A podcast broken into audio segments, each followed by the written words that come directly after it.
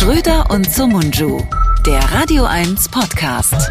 Hallo liebe Leute, es ist Dienstag und damit herzlich willkommen zu Schröder und Sumunju, eurem wöchentlichen Podcast, eurem Podcast Frühstück, manchmal auch Abendessen, manchmal vielleicht aber auch der verbotene Nachtsnack, die Jogurette unter den Podcasts, für die man nachts einfach mal aufsteht, um sie sich zu holen. Und ich begrüße meinen lieben, im Hintergrund schon atmenden Kollegen, berühmt, berüchtigt für sein Atmen, das wir alle lieben. Egal wo, auf der Bühne, im Fernsehen und vor allem hier im Podcast. Serdar Sumuncu, hallo! Hallo Florian. Ah, Hallo. Schön. Du, du bist ganz kurz vor einer Rainer Kallmund-Parodie, merkst du das? Ja, ich weiß, ich weiß, ich weiß. Ich hab da was abgenommen, aber ich bin ein ganz anderer Typ jetzt, hab gar nicht mehr, wenn ich gar nicht mehr der Falsch war. Der atmet eigentlich nur, auch wenn er spricht, atmet der. Du unterscheidest ja noch, wenn du sprichst, atmest du nicht, aber wenn du nicht sprichst, dann atmest du. Übrigens habe ich mir, weil du ja sehr diskriminiert wirst für dein Atmen, habe ich mir heute was überlegt. Ich sitze wieder im Hotel, wie so oft, wo ich wohne mittlerweile im Hotel. Ich habe meine meine Einzimmerwohnung im Prenzlauer Berg aufgegeben, habe ich teuer ähm, äh, vermietet, äh, ein Zimmer, äh, wie man weiß, im Keller für äh, 18, 1800 Euro. Hat ein reicher Student, ein Jurastudent von der Humboldt-Uni gemietet, dessen Eltern zu viel Kohle haben. Und jetzt habe ich mir Folgendes überlegt. Ich wohne im Hotel. Und, und was macht man im Hotel nachmittags? Wir zeichnen heute nachmittags auf. Man lässt sich was Schönes aufs Zimmer kommen. Nein, nichts Versautes, das erst später. Also nicht äh, Nutten und sowas, sondern ich habe mir Kekse kommen lassen. Kekse und ein Cappuccino habe ich bestellt, weil ich würde gerne auch irgendwas entwickeln, was man so mit mir verbindet. Mit dir verbindet man dein Atmen, mit mir verbindet man nichts. Und ich würde gerne einfach der sein, der Kekse isst während des Podcasts. Also ich beiß jetzt mal rein und kann, kann du sagen, ob das auch schön ist und ob das auch Spaß macht. So wie wenn du atmest, esse ich einfach was nebenher. Wenn du redest, esse ich. Ist das gut? Oh, super, du bist das Krümelmonster von Radio 1. Mhm. Ja, ist auch gut mit dem Blutzuckerspiegel. Hm. Hm. Was glaubst du, was ich für Kekse esse? Also sie klingen nicht so trocken, sie klingen schon so ein bisschen feuchter, ne? Auf jeden Fall. Das ist äh, der feuchte Traum eines Kekses, äh, also eines Mannes, wenn er an Kekse denkt. Mhm. Nicht diese Butterkekse? Mhm. Hm. Mhm. Mhm. Rund sind sie, ja? Mhm. Ja, ja, sehr gut, sehr gut. Mhm, okay. Ja, und? Und? Hellbraun? Hellbraun mit Früchten drin? Ja, richtig. Nein, niemals Früchte, niemals Früchte in Kekse. Bah. Dann, ähm, boah, weiß gar nicht, was könnten das für Kekse sein? Mit Mandeln? Nein, ohne Mandel mag ich sehr, aber heute ohne Mandel. Hm, also einfach nur ein Keks, ein normaler Keks. Oder ist es so ein Ich krokant ja. Amaretto-Keks? Ja, du nee, jetzt ge- gehst in die richtige Richtung. Es ist eigentlich viel simpler, aber es ist ein, ein ganz einfacher Schokokeks mit schönen Schokostückchen drin. So, also ah, die, die machen so ein bisschen feucht, das was du zurecht gehört hast. Und ähm, das schmeckt sehr gut. Das schmeckt sehr, sehr gut. Ich bin ja ein Schokokeks, ich bin ja ein Schokoladenmonster, muss ich sagen, schon immer gewesen. Und ähm, ich komme nicht ohne Schokolade klar. Und deswegen habe ich mir Schokoladenkekse bestellt. Ah, was ist denn deine Lieblingsschokolade? Mit von Ritter Sport oder überhaupt? Ja, ich meine allgemein. Was ist so im Ranking der Schokoladen? Oder sagen wir mal die Sorte. Welche Sorte und welche Marke? Ah, hm, dürfen wir Marken nennen. Ich mag sehr Rittersport Waffel und ähm, ich mag auch alles, was Nougat ist, mag ich sehr gern. Meine Lieblingsschokolade ist aber natürlich als Bewohner der Schweizer Grenze, Ex-Bewohner der Schweizer Grenze, als Mensch mit Herkunftskomplex von der Schweizer Grenze, natürlich Schokolade aus der Schweiz. Also alles Lind und so. Weil richtig gute Schokolade ist immer Schweizer Schokolade. Die deutsche ist, ist nicht so geil. Milka wurde übrigens in Lörrach jahrelang ähm, hergestellt. Wir hatten ein großes Werk von Suchard, wie es richtig hieß. Nicht Suchard, wie wir immer sagten, sondern Suchard. Und da wurde Sch- Mil- Milka-Schokolade in Lörrach hergestellt. Und immer, wenn in meiner Kindheit das Wetter schlecht wurde, erkannte ich es daran, dass es äh, aus der Suchard-Fabrik nach Schokolade roch, ganz aggressiv, und aus ähm, der Brauerei, die, die auch noch bei uns war, die Lasser Brauerei, da roch es dann so nach Hefe. Also Hefe und Schokolade gemischt, dann wusstest du, jetzt wirds Wetter richtig schlecht, das war grauenhaft. Es gibt eine Schokolade, die kann ich empfehlen. Das ist eine von Naturata. Das ist eine Bio-Schokolade. Ähm, kriegt man im Biomarkt, ist teuer, ist aber eigentlich eine Schweizer Schokolade. Es ist ein bisschen versteckt, man muss das hinten lesen. Und die gibt's so nach Regionen unterschieden. Und die, die am besten schmeckt, ist die 70-prozentig Kakao enthaltende Madagaskar, die grüne. Oh. Das ist die mit Abstand beste Schokolade, die ich je gegessen habe. Und überhaupt muss man sagen, über der Schweizer Schokolade ist immer noch die Bio-Schokolade, weil alles, was, was Bio ist, schmeckt auch besser, muss man sagen. Und da, da ist einfach, so Schokolade aus dem Bio-Supermarkt ist immer, immer der Hammer. Immer. Ja, Gibt's ich war gerade nicht in der in meinem- Schweiz. Ich habe ich in In meinem Zürich Best gespielt Western Hotel gibt's das nicht. Zü oh, erzähl, du bist ja auf Tour. Ich auch. Ähm, Wo bist du, wo warst du? Erzähl, wie, wie war's? Ah, ich habe eine abenteuerliche Geschichte zu erzählen. Total krass. Und zwar war ich am Oh, schön. Freitag in Nürnberg, am Samstag in Zürich und gestern Boah. war ich in München im Zirkus. Aber, aber entschuldige mal, wa- was macht denn dein Management? Was ist das denn für ein Routing, sag mal? Nürnberg, Zürich, München. Also da, dafür gehört aber die Booking-Agentur abgestraft. Dafür gibt's keine Provision. Das ist ja eine Weltreise. Warum nicht Nürnberg, München, Zürich wenigstens? Das Mhm. Ja, hätte ja, würde ja noch. Sinn. Dann bist bist du am Schluss in die Zürich, bist schon mal in der Schweiz.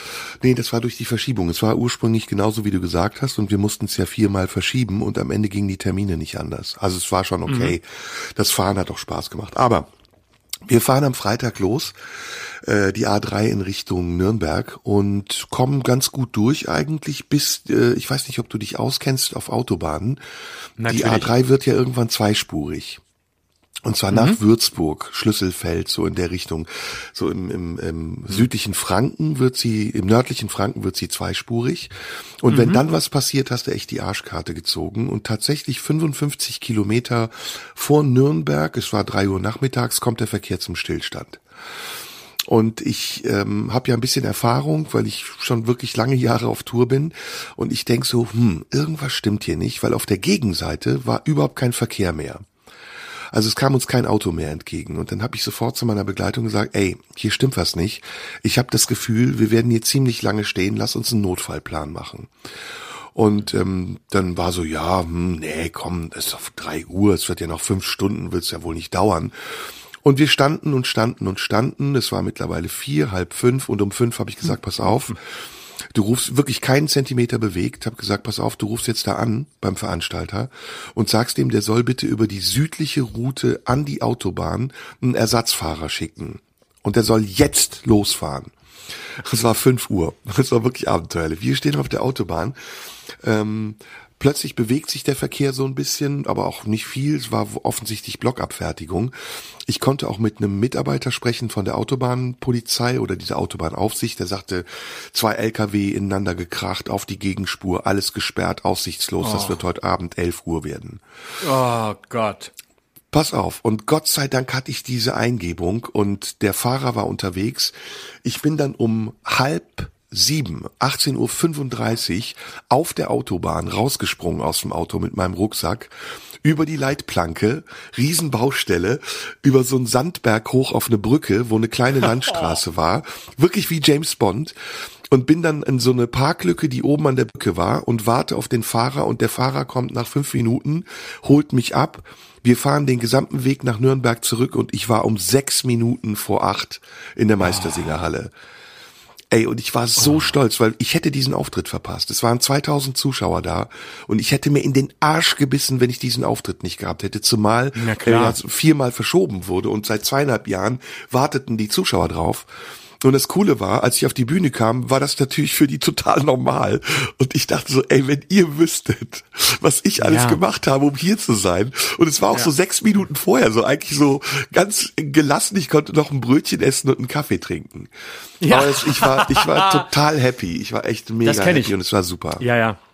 Das passiert einfach immer wieder, gerade in, in schwierigen Zeiten, in denen es mit dem Verkehr in jeder Hinsicht nicht ganz einfach ist in Deutschland, egal ob mit Bahn, Flug oder oder ähm, Auto, äh, kennt man das. Ich bin auch schon häufiger kurz vor acht oder auch schon mal kurz nach acht gekommen und dann hat man halt um Viertel nach angefangen und tatsächlich äh, habe ich es dann auch so gemacht wie du. Ich habe auch kurz vorher noch was gegessen und ich weiß nicht, ob du das nachvollziehen kannst, aber ich werde in den Momenten, ähm, wenn es so ganz knapp ist und wenn alle um mich rum schon tausend Tode sterben und denken, jetzt jetzt braucht er noch eine halbe Stunde, um anzukommen, jetzt muss er noch ein Fußbad nehmen und muss sich noch die Nägel machen und äh, schminken und dann fangen wir irgendwann eine Stunde später an. In den Momenten werde ich total ruhig. Und ich bin, ziehe mich in radikal schneller Geschwindigkeit um und es geht im Grunde sofort los. Und ich stehe auf der Bühne und es ist häufig sogar besser, als wenn ich so ganz entspannt schon irgendwie anderthalb Stunden vorher da sitze und in der Garderobe warte, dass es endlich losgeht. Ähm, also mir verschafft dieser, dieser Stress ähm, eine gewisse Ruhe. Deswegen, mir macht es auch nichts aus, wenn ich so spät dran bin. Ich kriege nur mit, dass Menschen um mich rum, also Veranstalter und andere, natürlich ungeheuer nervös werden, weil sie ja nicht in mir drin sind und nicht wissen, wie es in mir aussieht. Aber ich kann das total gut nachvollziehen. Ich habe das genauso. Mich macht diese Warterei auch total kirre. Ja, und furchtbar, ne? deswegen, ich, ich liebe es auch sofort ankommen, auf die Bühne gehen, spielen und dann auch sofort wieder weg, wenn es vorbei ist. Das mache ich total gerne. Ah, ich auch. Ich auch. Oh, ich hab, Aber pass ich auf, hab ich, noch muss, äh, Ich, ja, erzähl du erst, weil ich muss anschließend ähm, anknüpfen an unsere Hotelgeschichte, weil, mein Ich Lieber, auch. Es Genau ist das wollte ich jetzt gerade machen. passiert, dass ich ein noch schlechteres Hotel als letzte Woche Nein. hatte. Ja, Nein! aber erzähl Ah, zuerst schön. du bitte. Okay, pass auf. Äh, Und zwar im Grunde zwei Dinge. Die eine Geschichte ist, ich habe ähm, gewohnt am Wochenende ähm, in einem Hotel, das ich in der vergangenen Woche erwähnt hatte und gelobt hatte, nämlich in Düsseldorf im Breidenbacher Hof. Und ähm, ich bin dort aufgetreten äh, bei der Verleihung des Deutschen Karikaturenpreises ähm, an die besten Karikaturisten und Cartoonisten und habe da ähm, vier Laudationes auf die Gewinner gehalten. Und äh, das war Sonntagmorgen und ich bin Samstagabend schon angereist und äh, kam also da ins Hotel und ich kam an die Rezeption und da stand der Rezeptionist schon und sprach mich an und sagte, ja, guten Abend, Herr Schröder. Guckte mich so ganz vielsagend an und sagte, wie war denn Ihr Abend? Und äh, da habe ich gesagt, ja, ach, ein bisschen schwierig, Anreise und so, Zug, ah, wie immer ein bisschen anstrengend, aber sonst geht's mir eigentlich ganz gut. Wunderbar, da freuen wir uns. Und so dann ein normaler Check-in und äh, da kam ich hoch aufs Zimmer und dann lag dort diese Karte, über die wir letzte Woche gesprochen hatten. Das ist manchmal diese von den Hoteldirektoren oder den, den, den Assistentinnen der Hoteldirektoren, die das für sie machen, diese Ankunftskarten gibt, die einen so begrüßen sollen, aber meistens eben den immer gleichen Sermon haben und eigentlich ist es auch egal, ähm, was sie da schreiben und es geht nicht um dich, sondern es geht darum, dass irgendwie jeder, der zum dritten Mal da ist, halt irgendeine Karte kriegt und den Eindruck kriegen soll, der wird besser behandelt. So. Und dann lag da aber eine Karte, auf der also äh, eine Dame geschrieben hatte, sehr geehrter Schröder, wir freuen uns sehr, Sie im Breidenbacher Hof äh, begrüßen zu dürfen. Wir hoffen sehr, Sie hatten keine Anführungsstriche, scheiß Anreise, sondern einen, einen angenehmen Tag und äh, versuchen, es ihnen so angenehm wie möglich hier ihren Aufenthalt und so weiter. Mit herzlichen Grüßen. Und am nächsten Morgen saß ich am Frühstück und dann kam die Dame zu mir und sagte, ja, hallo, äh, wollte nur mal kurz Hallo sagen, schön, dass Sie da sind und ähm, wir freuen uns und wenn Sie irgendwelche Wünsche haben, bitte melden Sie sich und ähm, ich kann Ihnen sagen, äh, es ist bei uns hoffentlich nicht ganz so schlimm, wie Sie es in Ihrem Podcast letzte Woche beschrieben haben. Ähm, und wenn doch, dann lassen Sie es uns bitte wissen. Und das heißt, sie hatte sich wirklich auf diesen Podcast bezogen und deshalb geschrieben, hoffentlich hatten Sie keine scheiß Anreise. Das fand ich sehr schön. Das fand ich, das fand ich einen sehr coolen Umgang. Das habe ich direkt eingenommen. Also ich habe äh, wirklich, man glaubt es kaum, ähm, das, was ich letzte Woche erzählt habe, auch nochmal toppen können. Ich wir nennen wieder keine Namen, ich sag nur, ich war in Nürnberg. Und ich weiß nicht, ob du in Nürnberg schon mal in der Meistersingerhalle gespielt hast oder ob du zumindest die Meistersingerhalle kennst. Das Ja. Hotel, das ich meine, liegt direkt daneben und es sieht aus eigentlich wie die Schwarzwaldklinik. Also so wie, wie auch das andere Hotel, was ich beschrieben habe in Stuttgart. Es sieht noch ein bisschen schlimmer aus. Es ist ein Betonbau. Und soweit ich weiß, steht es aber unter Denkmalschutz, weil es so unglaublich hässlich ist und solche hässlichen Gebäude nicht mehr gebaut werden. Jedenfalls, ähm, ich war so sensibilisiert durch unser Gespräch, dass ich natürlich total gereizt schon ankam und dachte, okay, okay, bitte, wenn jetzt eine Sache passiert, ne, die ich, die ich erwarte oder die ich beschrieben habe, wie ich es nicht haben will, dann raste ich aus. Und wir hatten schon alle Vorkehrungen getroffen. Das Hotel gehört übrigens auch zu einer renommierten Kette, muss man sagen, die als ziemlich edel gilt, ähm, mit zwei A und R am Anfang. Ähm, und wir kommen an, es ist, Ich habe gerade bei Google Maps parallel geguckt. hast du gesehen, wie hässlich das ist? Hast du gesehen, wie hässlich das ist? Ja, ja, ich bin noch, ich bin noch auf der, ich bin noch nicht so weit. Ich habe, ich habe ja gerade eingegeben. Ich habe die ganze Zeit, wenn du erzählst, gedacht, hä? Warte mal, ah, da hätte ich jetzt aber auch nicht so viel erwartet bei, bei, bei Ja, pass bei auf, jetzt kommt aber das Allergeilste. Ich muss dir das erzählen. Ich Also, guck wir mir mal die an. Bilder an nebenher. Es ist Viertel nach zehn, wir kommen an, ähm, wollen ins Restaurant, die haben ein eigenes Restaurant. Das Hotel ist überfüllt von irgendwelchen Messegästen, die auf dem Gang stehend sich laut unterhalten. Und wir schleichen uns ins Restaurant. Es kommt uns der Restaurantleiter entgegen und sagt einfach nur Nein! nur Nein! Und ich so, was nein? Es ist geschlossen, gibt nicht, nein! Und wir, ich sag so, Moment, wir haben, wir haben reserviert. Ja, aber nicht hier. Doch, wir haben hier reserviert. Nein, nein, Sie können draußen sitzen. Draußen sind auch Sitze. Und redet wirklich auch in so Rudimentärsprache mit mir. Okay, sage ich, dann gehen wir raus, setzen uns in diese, diesen Pulk von Geschäftsleuten. Kommt der gleiche Typ, der vorher im Restaurant zu mir gesagt hat, es gebe keinen Platz mehr und fragt, was möchten Sie essen? Ich sag, ist das jetzt ein Unterschied, ob ich hier sitze oder im Restaurant, weil Sie ja der gleiche Kellner sind? Oder wollten Sie einfach nur die Tische, die Sie schon gedeckt haben, nicht nochmal aufdecken? Nein, sagt er schon wieder. Sagt schon wieder nein. Und ich denk so, okay, ich nehme irgendwas. Was haben Sie denn da? Hamburger, Pommes. Ja, okay, ich esse eigentlich um die Uhrzeit keinen Hamburger mit Pommes, aber wenn Sie nichts anderes da haben, okay der bringt mir so einen schlabbrigen Hamburger, du kennst das ja, die sind dann viel zu groß, man kann gar nicht reinbeißen, es sitzt hinten raus, die Tomate fällt raus, die Pommes sind laff und kalt. Ich sag, komm ey, ich habe wirklich keinen Bock, ich gehe aufs Zimmer. Ich gehe aufs Zimmer, pass auf, und hab dann eine Weinflasche, will einen Wein trinken und es ist kein Öffner da. Und ich denk, okay, was mache ich jetzt? Guck aufs Telefon, drück auf Room Service, hebt ein Typ ab im selben Tonfall. Es war wahrscheinlich der gleiche Typ. Ich sag, Entschuldigung, haben Sie einen, einen Wein, einen Flaschenöffner? Nein! Sie müssen runterkommen. Kommen Sie runter. Ich so, aber das ist doch ein Room Service und nicht ein Abholservice. Nein, Sie müssen runterkommen. Ich gehe runter, hab schon einen Mega-Hals und sag zu dem Typen, So, sag deswegen, mal, woher der Sie runterkommen, der meinte das doppelsinnig. Und du, du musst mal runterkommen. Das wollte der dir Genau. sagen. Weißt du, der hat schon verstanden, wer du bist und wo du stehst. Auf jeden Fall komme ich dahin, hab einen totalen Hals und sag, sagen Sie mal, was sind Sie eigentlich für ein Hotel? Ist das hier ein Dienstleistungsunternehmen oder bin ich hier Angestellter? Für so einen Weinöffner können Sie doch irgendjemanden hochschicken. Bin total ausgerastet und diese Geschäftsleute guckten mich schon an und dachten, naja, der Kabarettist hat noch so einen Überschuss an Energie. Naja, und dann sagte er, äh, da muss ich aber 20 Euro für haben, weil die Leute klauen uns die Flaschenöffner.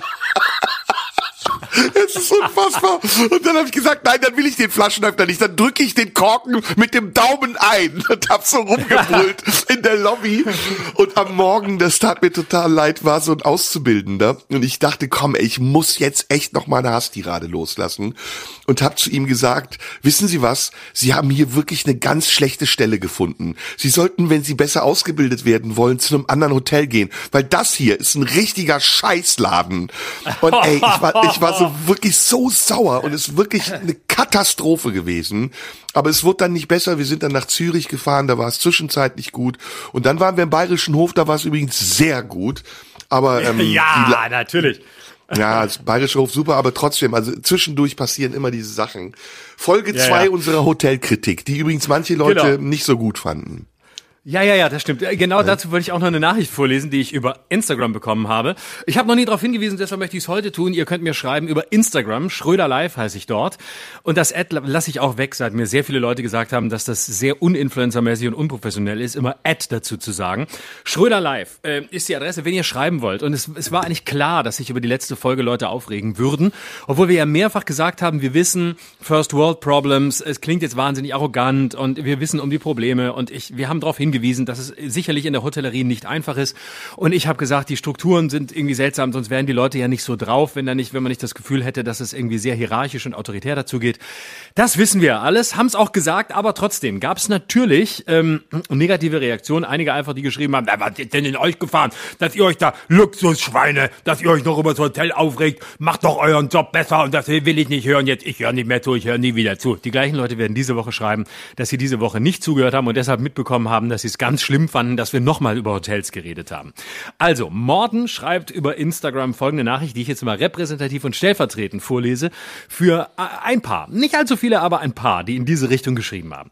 Lieber Florian, da du dich beschwerst, wir würden deinen Job nicht verstehen, erkläre ich dir kurz, wie Abrechnung in der Gastro funktioniert. Genau, ich hatte ja erzählt, von einem Hotel in Bielefeld war es, glaube ich, dass ich- ich sehr mag, wo ich saß und äh, dann noch was zu trinken bekam und dann irgendwie anderthalb Stunden noch der Barmann da saß und die Abrechnung machte und ich mich gefragt habe, warum muss er denn so hektisch mir noch ein Getränk bringen und es geht danach nicht mehr weiter. Also, man schließt die elektronische Kasse, schreibt Morten weiter, und druckt sich seine Belege des Tages aus. Diese rechnet man dann nochmal alle händisch zusammen. Das nennt sich Abrechnung und dauert je nach Anzahl der Belege gerne mal ein bis zwei Stunden. Zu verlangen, dass jemand wegen dir extra länger bleibt, anstatt in seinen Feierabend zu gehen, ist das ekelhafteste, was ich bisher in eurem Podcast von dir gehört habe. Wenn du einen Butler willst, dann zahl ihn selbst, statt von einem knapp über Mindestlohn verdienenden Gastronomiemenschen zu verlangen, wegen dir unbezahlte Überstunden zu machen, damit du dir noch ein Getränk bestellen kannst, anstatt deinen faulen Arsch in ein Kiosk zu schleifen und dir selbst was zu holen oder vorher was zu bestellen, damit die es schon mal in die Kasse einpflegen können. Als ob dir was, als ob der das dann schon machen würde und es stehen lassen würde. Ach so, ja, weil ich gesagt habe, ansonsten ist es ja ähm, quasi warm, wenn ich komme. Absolut weltfremd und abgehoben. So, die Nachricht endet ohne Gruß und ähm, wir nehmen sie natürlich so hin als legitime Kritik und ähm, das mit dem Mindestlohn ist sicher richtig. Äh, dazu kann man ergänzend sagen, die Kritik bezieht sich auch nie auf die Leute, die über Mindestlohn arbeiten und das ausbaden müssen. Es ist immer eine strukturelle Kritik. Die Kritik richtet sich ja letztlich immer auch an die Führungsebene solcher Hotels, dass die offensichtlich ähm, ihre Leute genauso bezahlen und dass sie eine solche Politik fahren, die deinen Neinsager oder andere erst hervorbringt. Denn die wären sicher motiviert, bis ein oder zwei Uhr zu arbeiten, wenn man sie ordentlich bezahlen würde. Das heißt, wenn wir sowas kritisieren, kritisieren wir ja nie, die es ausbaden müssen müssen, sondern auf der höheren Ebene ist, es die Kritik an denen, die die Bedingungen so machen, ähm, dass Leute so drauf sind, weil wir alle wissen, ähm, jeder, der im Kundenkontakt steht, äh, ist so, wie er ist, nicht weil er ein schlechter Mensch ist, sondern weil er dazu geworden ist und diese Strukturen tragen eben dazu bei. So, das dazu. Also mich interessiert das nicht, was der schreibt, der Morten. Erstens äh, ist das ein Butler, weil ich bezahle den und zwar ist das ein Teilzeit-Butler und zweitens kann ich nichts dafür, wenn er zu dumm ist, einen besseren Lohn auszuhandeln. Der soll seinen scheiß Job machen und ich will mein Bier haben und zwar kalt, dann wann ich es will. Rund um die Uhr, 24-7. rund um die Uhr ist auch gut. Ihr, rund um die Uhr, 24-7. Und es ist nicht Arroganz, das Ra nennt man Dienstleistung. All around the ear. Das ist Dienstleistung. Ein Hotel ist ja dafür da, Gäste zu bewirten und nicht Gästen Vorschriften zu machen. Und wenn ich Verständnis hätte mit jedem, der mir irgendeinen Grund gibt dafür, dass er seinen Job nicht richtig macht, wo würde ich dann landen? Dann wird die Lufthansa mir auch sagen, ja, wir haben keine Schalterbeamten. Nein, wir haben keine Sicherheitskontrollen. Dann wird der Koch im Restaurant sagen, ja, ich habe jetzt Feierabend oder mir fehlten Gewürze oder meine Mutter ist gestorben. Es interessiert mich nicht. Dienstleistungsgewerbe ist Hardcore, aber der Kunde ist immer noch König und nicht Diener. Und deswegen Netter Brief, schmeiß ihn weg. Ich äh, finde, wir sind ja auch Dienstleister. Also, ne, wenn wir auf der Bühne stehen, wir können ja auch nicht ankommen und sagen, heute kann ich den Text leider nicht. Also tut mir leid, heute nicht. Also bei mir ist gerade, ich sind so heute sind so wenig Leute da, ist ein Nachholtermin oder äh, ist ein neuer Termin, es ist, ist nur halb voll. Heute kann ich nur auch nur das halbe Programm machen. Tut mir ja, leid. oder sag Morten mal, es gibt in der Pause kein Bier. Das ist zu aufwendig. Wir haben keine Servicekräfte. Die müssen Abrechnung machen. Oder du kommst ins Theater 15 Minuten zu spät, kommst nicht mehr rein. Das sind die ersten Leute, die dann motzen, dass wir unflexibel sind.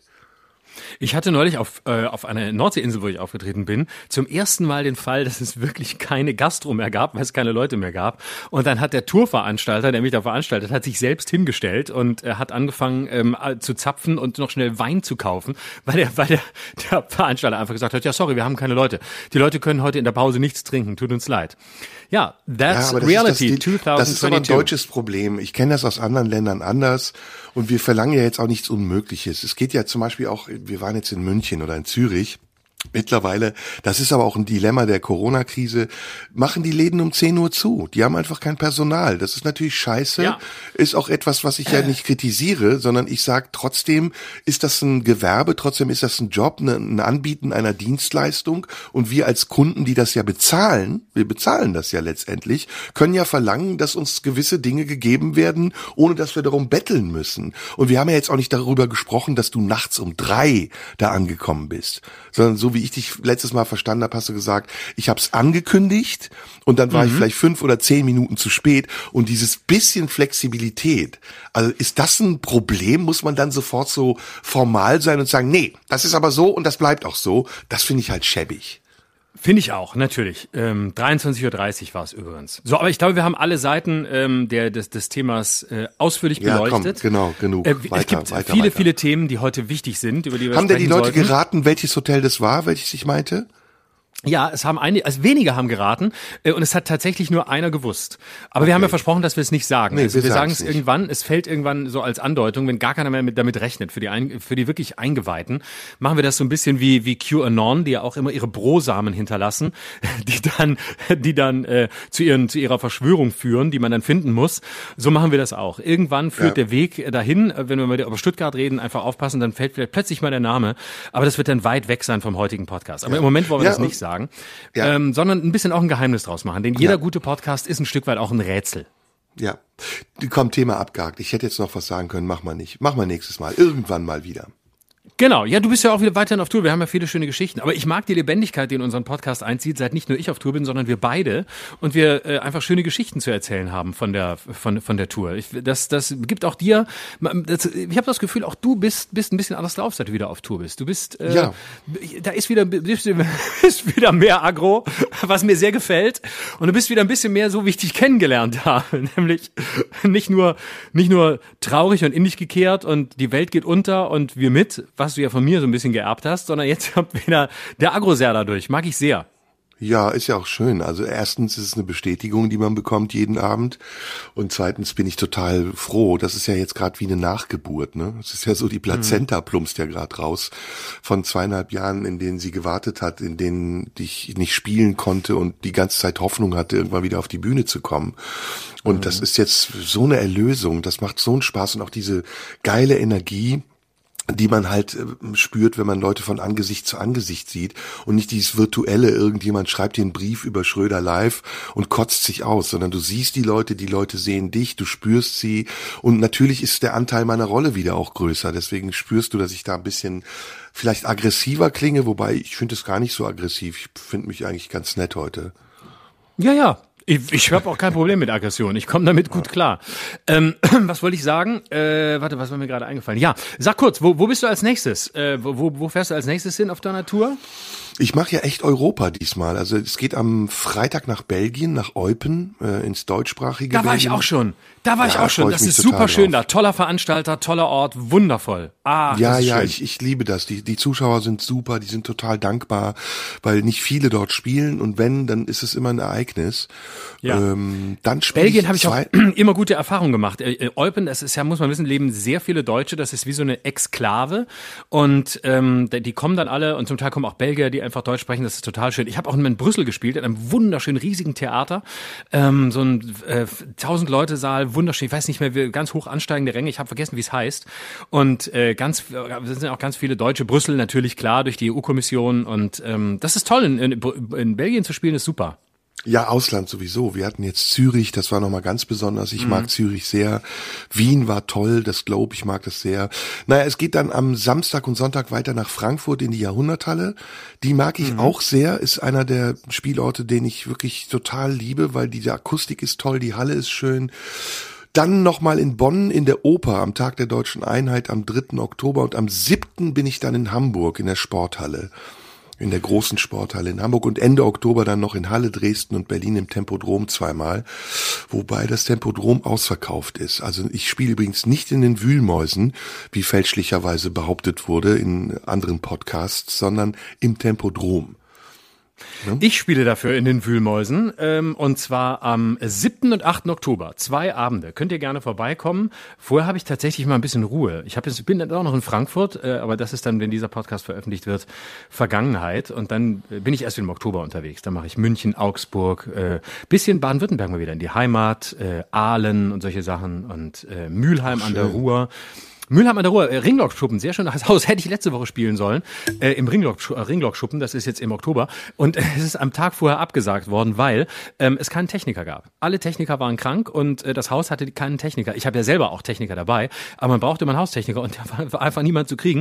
Und dann mussten die leider das ganze Wochenende absagen. Ist auch, war- ist auch mal eine neue Begründung dafür. Also es lag nicht daran, dass mich niemand sehen wollte, sondern daran, dass keiner da war, um äh, es denen so hell zu machen, wie es sein muss, damit man mich überhaupt sehen kann, wenn man mich sehen will. Warst du schon mal im Zirkus Krone in München? Nee, da war ich noch nicht. Das soll Sehr schön schöne sein. Location. Sehr schöne Location. Riecht überall nach Pferdeäpfeln, weil die Tiere da Mm. ja wirklich auch wohnen. Aber ist ein ganz tolles Zelt, macht großen Spaß. München sowieso, auch anders als sein Ruf, eine gute Stadt, gut zu spielen, gutes Publikum. Macht total Ja, Spaß. sehr gutes Publikum. Mhm. Ja, aber wenn, da- wenn da Tiere wohnen im Zirkus, da gehe ich nicht hin. Da, da kriege ich ein Problem mit meinen, mit meinen Leuten von PETA, die meine Insta-Stories äh, bezahlen. Insofern wäre ich da jetzt, bin, bin ich da ein bisschen gebunden, weil ich bin ja auch jetzt eher so, äh, neige ja dem Veganismus zu und ähm, wäre jetzt da ein bisschen vorsichtig, wo irgendwas mit Tieren passiert, da bin ich nicht dabei. Also da kann ich dann nicht hin. Da, da bleib ich im Schlachthof in München. Jetzt haben wir doch direkt ein geiles Thema, ähm, wobei ich mit dir natürlich auch über die politische Situation sprechen wollte. ja, ich auch mit dir, unbedingt. Ähm, insofern, ich lass dir mal den Vortritt, aber lass uns doch am Ende noch mal über Tiere sprechen, nämlich Mhm. über unser Verhältnis zu Tieren. Ob wir mal Haustiere hatten und was wir, Okay. welche Tiere wir mögen und so weiter und so fort.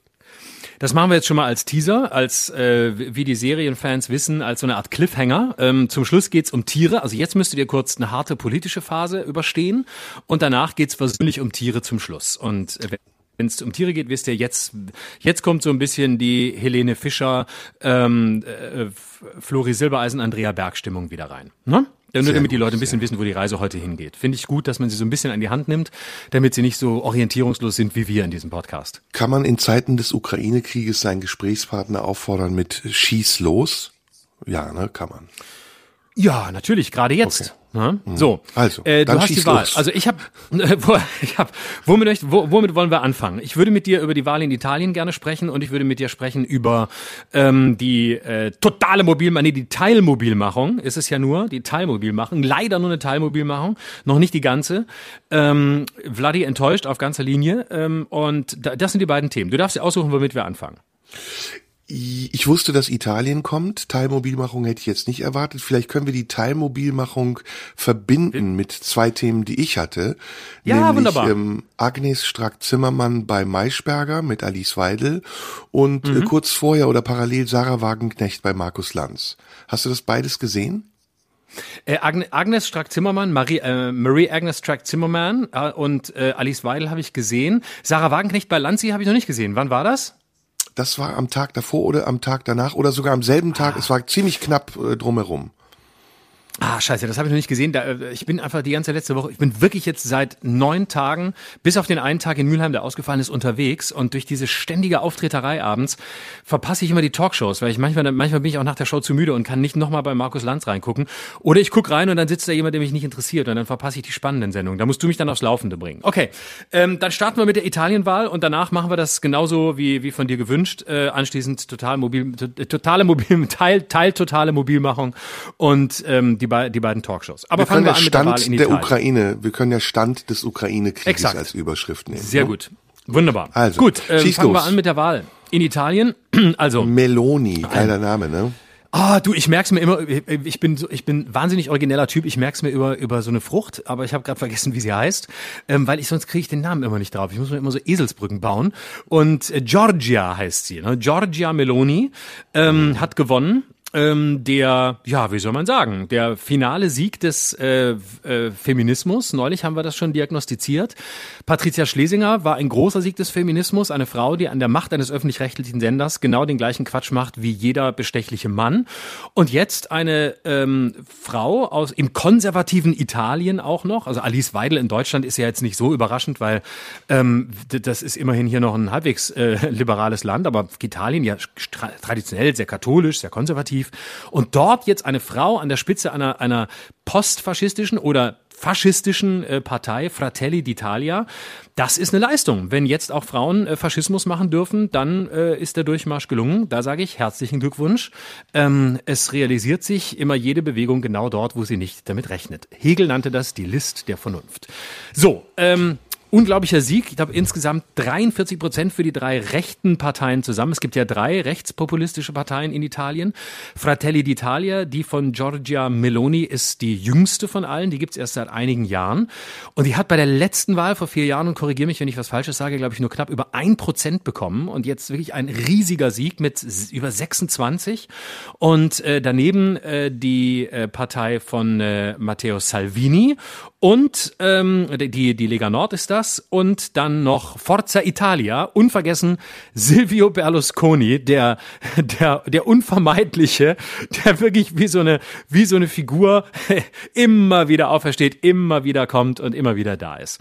Und ähm, man muss sagen, die drei Parteien sind zwar ein rechtspopulistisches äh, Bündnis, das wohl auch regieren wird, aber Sie sind lange nicht so einig, wie sie schienen während des Wahlkampfs. Äh, Es gibt große Unterschiede zwischen dreien. Also die Forza Italia von Berlusconi ist eigentlich schon fast eine liberal-konservative Partei im Vergleich zu äh, Fratelli d'Italia.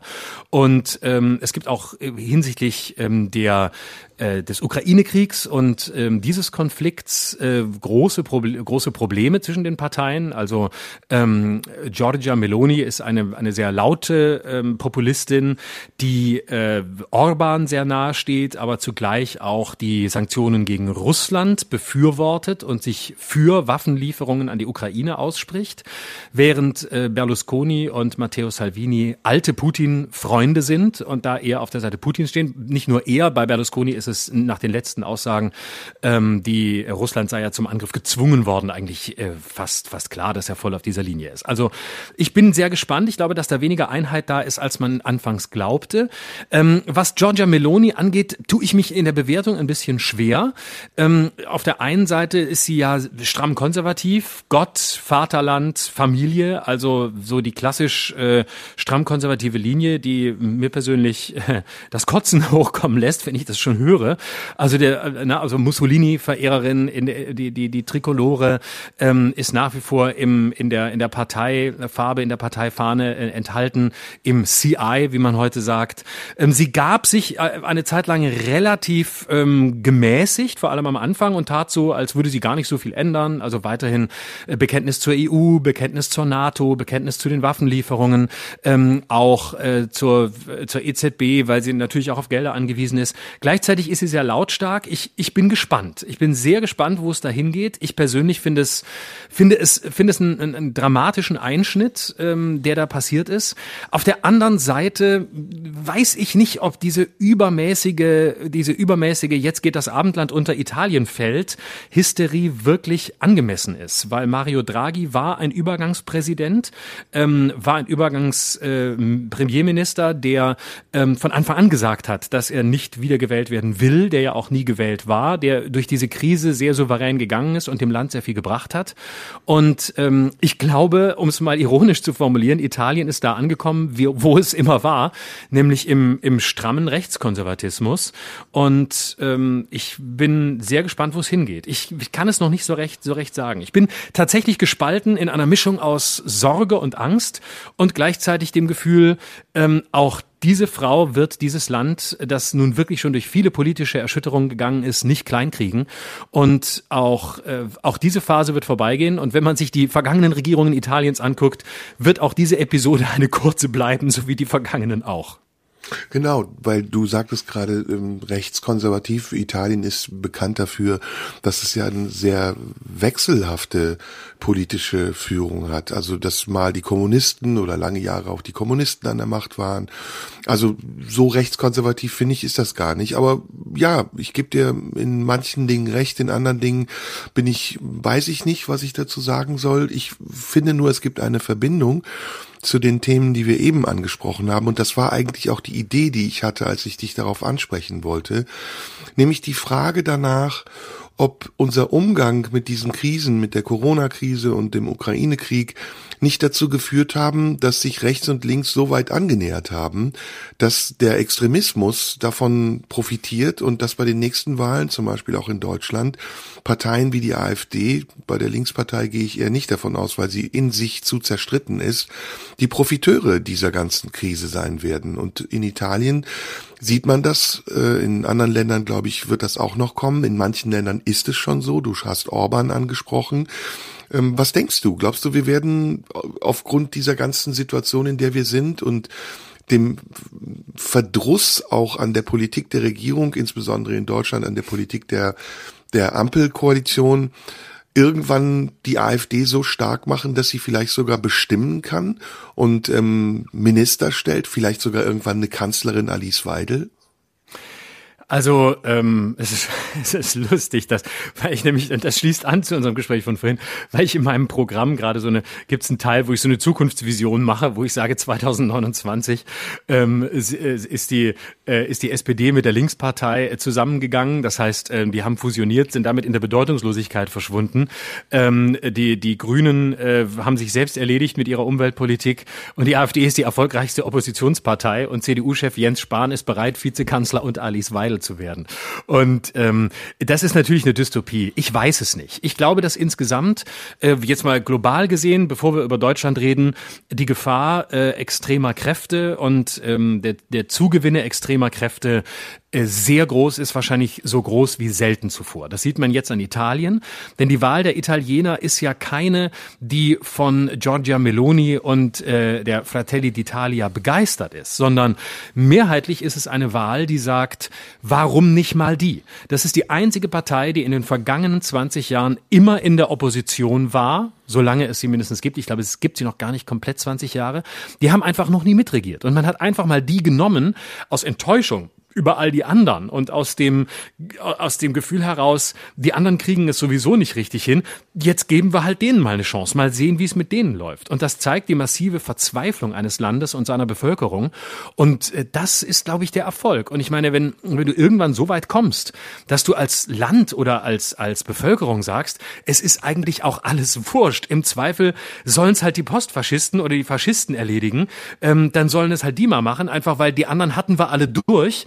Und da haben wir alle unsere Erfahrungen gemacht, die wollen wir alle nicht mehr, jetzt halt mal mit denen, äh, dann ist das echt eine große Gefahr. Und ich sehe als nächstes Land, da durchaus die USA noch vor vielen anderen. Also ähm, weniger, weil Trump zurückkommen könnte, was schlimm genug wäre, aber das will ich mal dahingestellt sein lassen, weil wir es alle nicht wissen, was bis dahin passiert. Aber wenn du dir den aktuellen äh, Gouverneur von Florida anguckst, ähm, DeSantis, der als Trump mit Hirn bezeichnet wird, der äh, noch viel radikaler und noch viel konservativer ist als Trump, der, ich glaube, Mitte, Ende 40 ist, der beste Aussichten auf die Kandidatur hat, also auf die Präsidentschaft Präsidentschaftskandidatur, der der größte Rivale von Trump in der nächsten US-Wahl werden könnte, parteiintern, da wird dir echt schlecht. Also das ist ein Typ, der, ähm, als es um äh, LGBTQ-Themen ging, sogar Walt Disney, also ähm, der der große der große Film äh, Filmkonzern, der in Florida sitzt, ähm, bedroht hat und sanktioniert hat, weil es darum ging, dass Walt Disney ähm, LGBTQ-konform arbeiten wollte. Also das ist ein Typ, der der keine Gnade kennt, der eine brutale, erzkonservative Agenda hat und der all das umsetzen könnte, was Trump in all den Jahren aufgrund seiner Sprunghaftigkeit und aufgrund seines fehlenden Intellekts ähm, wahrscheinlich recht schnell machen würde. Und ich sehe global ähm, aufgrund dieser ganzen Krisen tatsächlich ein, eine, eine ungeheure Gefahr in den kommenden Jahren, dass wir äh, wirklich ringen müssen, wenn wir die Demokratie äh, verteidigen wollen oder sie mehrheitsfähig äh, lassen wollen. Ich glaube, da gibt es eine Kohärenz. Also es ist, ähm, wenn man versucht, äh, mal zu analysieren, wie sich unsere Gesellschaft verändert hat in ihrer Struktur in den letzten 20, 30 Jahren, eigentlich zwangsläufig, dass sich die politischen äh, Lager und Systeme neu gruppieren und gliedern. Und wir haben jetzt, äh, wenn wir nur auf Deutschland blicken, aber dein Blick nach äh, in die USA war richtig und auch nach Italien und in andere Länder ist es wichtig zu beobachten, welche demografischen Veränderungen dort stattfinden. Wenn man also das mal sich anschaut, dann sieht man, dass es einen Generationswechsel in der Politik gibt und dass es auch einen Ideologiewechsel, eine Verlagerung der Ideologien gibt. Die, die Linke, die lange Zeit äh, eher in der Defensive war, ist in Europa wieder stärker geworden. In Ländern, wo sie traditionell stark war, ähm, ist sie an der Macht. In Ländern, wo sie eher nicht so stark war, da mm, ist sie gewachsen, wie zum Beispiel in Deutschland. Man muss das ja ganz realistisch nochmal konstatieren. Wo stand die SPD vor der letzten Bundestagswahl? Da war sie ähm, kurz vor 20 Prozent oder in Sachsen, in ostdeutschen Ländern sogar unter 10 Prozent und dass die SPD durch einen Zufall dann an die Macht gespült wurde, das, ähm, das bedeutet nicht, dass die Linke, so wie sie jetzt in Deutschland wirkt und erscheint, nämlich als führende Regierungspartei, wirklich so stabil ist, wie es, ähm, wie es vielleicht manche vermuten. Ich glaube, das ist in Deutschland viel, viel fragiler, als es äh, den Anschein hat. Aber trotzdem, sie ist an der Macht mit den Grünen zusammen, die eine zusätzliche neue Kraft sind, mit über 20 Prozent, also zusammen mit der SPD und der Linkspartei fast die Hälfte der Wählerschaft ausmachen. Und das ist das, was ich meine. Es gibt einen Wandel in der Gesellschaft, anders als in den 70ern, in den 80er Jahren, als es die großen Volksparteien noch gab und die CDU mit einem Stimmanteil von 40, 42 Prozent absolute Mehrheiten erringen konnte, sind die Parteien heute zersplittert und auch die Ideologien haben sich zersplittert und sie müssen müssen Koalitionen bilden, um regierungsfähig zu sein. Und ich glaube, was ich eben mit kohärent meine, ist, dass durch diese extremere Lagerbildung auch die Bereitschaft der Wähler größer geworden ist, auszuscheren und zu sagen, ich wähle jetzt mal was ganz anderes, weil die, die ich gewählt habe, tun nicht das, was ich von ihnen erwartet habe. Und da muss man tatsächlich in Deutschland, ich bleib mal jetzt ausschließlich in Deutschland, ich komme gleich auch noch auf Italien, den Regierungsparteien äh, den Vorwurf machen, dass sie vor der Wahl Dinge versprochen haben, die sie nach der Wahl nicht mehr gehalten haben oder ähm, dessen Gegenteil sie jetzt durchsetzen. Die Grünen haben Wahlplakate gehabt, auf denen stand, mit uns wird es keine Waffenexporte in Kriegsgebiete geben. Ähm, sie haben wie immer vehement gegen Atomenergie gesprochen. All das hat sich vielleicht auch aufgrund der Realität und der Umstände der Realität geändert. Aber ich glaube, bei den Wählern kommt das an als ähm, Bruch von Versprechungen. Und die Folge dieses, äh, dieses enttäuschten Gefühls ist, dass sie sich zuwenden äh, der AfD in Deutschland oder eben den Rechtskonservativen oder wie du sagst, den Faschisten in Italien, Wobei ich weiß nicht, ob die wirklich Faschistin ist. Also sie hat faschistische Tendenzen, aber wie du richtig gesagt hast, kommt sie ja eher aus einer bürgerlichen Mitte mit ganz starkem rechtskonservativem Einschlag. Sie war ja auch Ministerin unter Berlusconi, war Sport- und Jugendministerin und bekennt sich ja auch zu bestimmten europäischen Werten, also der europäischen Einheit, steht auf der Seite der Ukraine, ist für Waffenexporte. Also da fühlt sich der Faschismus der AfD, um das mal ein bisschen provokant zu sagen, schon realer an. Und ähm, und für mich auch bedrohlicher. Und eine Tendenz, die das bestätigt, was ich sage, ist, dass die AfD jetzt schon im Osten regierungsfähig ist. Dass in Thüringen mhm. sie jetzt schon die stärkste Fraktion bildet und wenn Höcke, der sehr ähm, klug abwartet und hinterhältig klug abwartet, muss man natürlich sagen, wenn Höcke seine Chance sehen wird, dann wird er putschen, dann wird er die jetzt noch halbwegs rechtskonservativ bis extrem rechtskonservative Führung der AfD wegboxen und an ihre Stelle treten.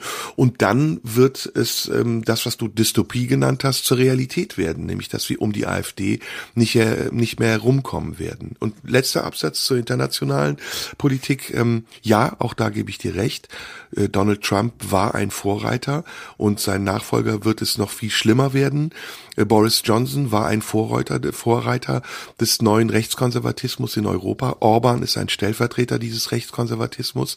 Ich würde sogar sagen, Erdogan ist das auch obwohl er in unserem Parteienkoordinatensystem anders einzuordnen ist als rechts oder links. Und das ist eine ganz klare Tendenz. In der Slowakei übrigens auch, in Polen übrigens auch. Also da setzt sich das durch, was jetzt in Italien durchgebrochen ist. Es ist zum Teil sogar schon etablierter.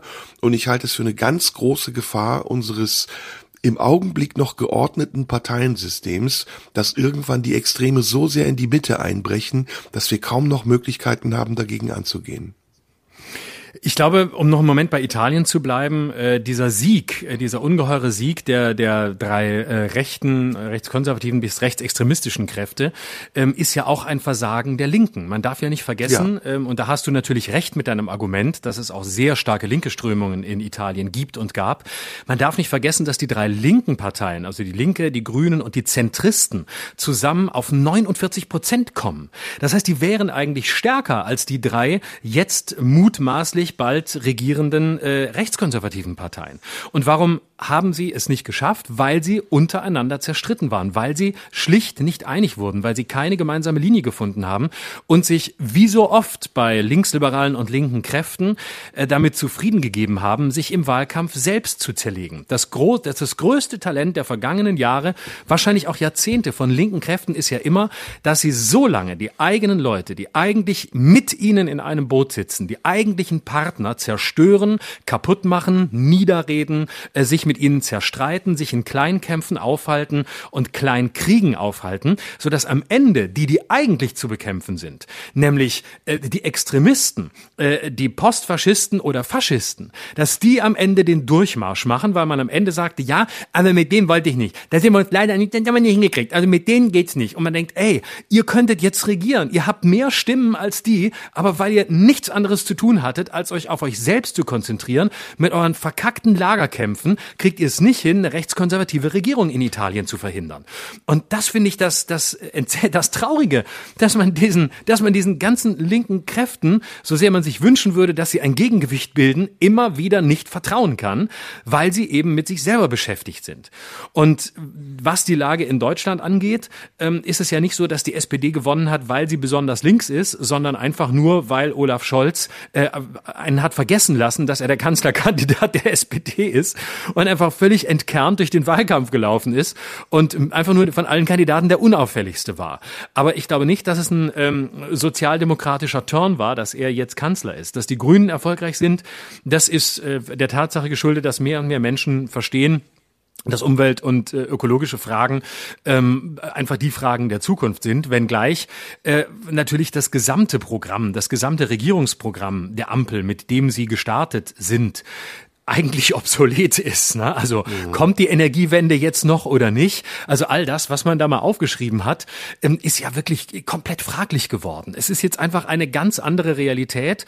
Robert Habeck steht da und sagt, wir müssen zwei Atomkraftwerke als Notfallreserve laufen lassen. Und überhaupt, vielleicht werden es auch noch mehr, darf es keine Tabus mehr geben und wir müssen jetzt entideologisiert an die Fragen gehen und irgendwie versuchen zu verhindern, dass allzu viele Menschen frieren im Winter. Es ist eine komplett neue Situation, wo man aber auch sagen muss, man, man muss da auch an der Stelle mal ähm, ein bisschen Gerechtigkeit und Gnade walten lassen mit den Regierungsparteien.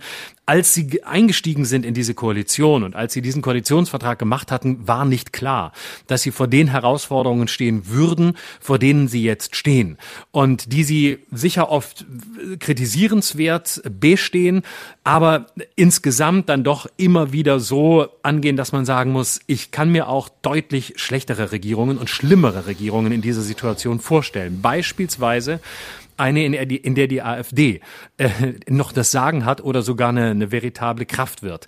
Ich bin äh, bei der AfD, um das noch als letzten Punkt anzuschließen zu dem, was du gesagt hast, etwas zuversichtlicher. Nicht was sie angeht, sondern was ihre Rolle in Deutschland angeht. Und zwar aus mehreren Gründen. Erstens ähm, ist mein Optimismus daher rührend, dass die AfD bislang in ihrer ja jetzt auch schon fast zehnjährigen Geschichte, 2013 ist sie zum ersten Mal angetreten bei der Bundestagswahl, eigentlich noch immer eine regionale Ostpartei geblieben ist. Darüber hinaus ging es für sie nicht. Sie hat im Westen nie richtig Fuß gefasst. Ihr Populismus hat nie richtig Fuß gefasst. Ähm, sie zersplittert sich mehr und mehr. Ähm, sie haben sich so oft gehäutet und äh, zerstritten. So viele Vorsitzende ähm, sind gegangen. Sie haben sich immer weiter radikalisiert.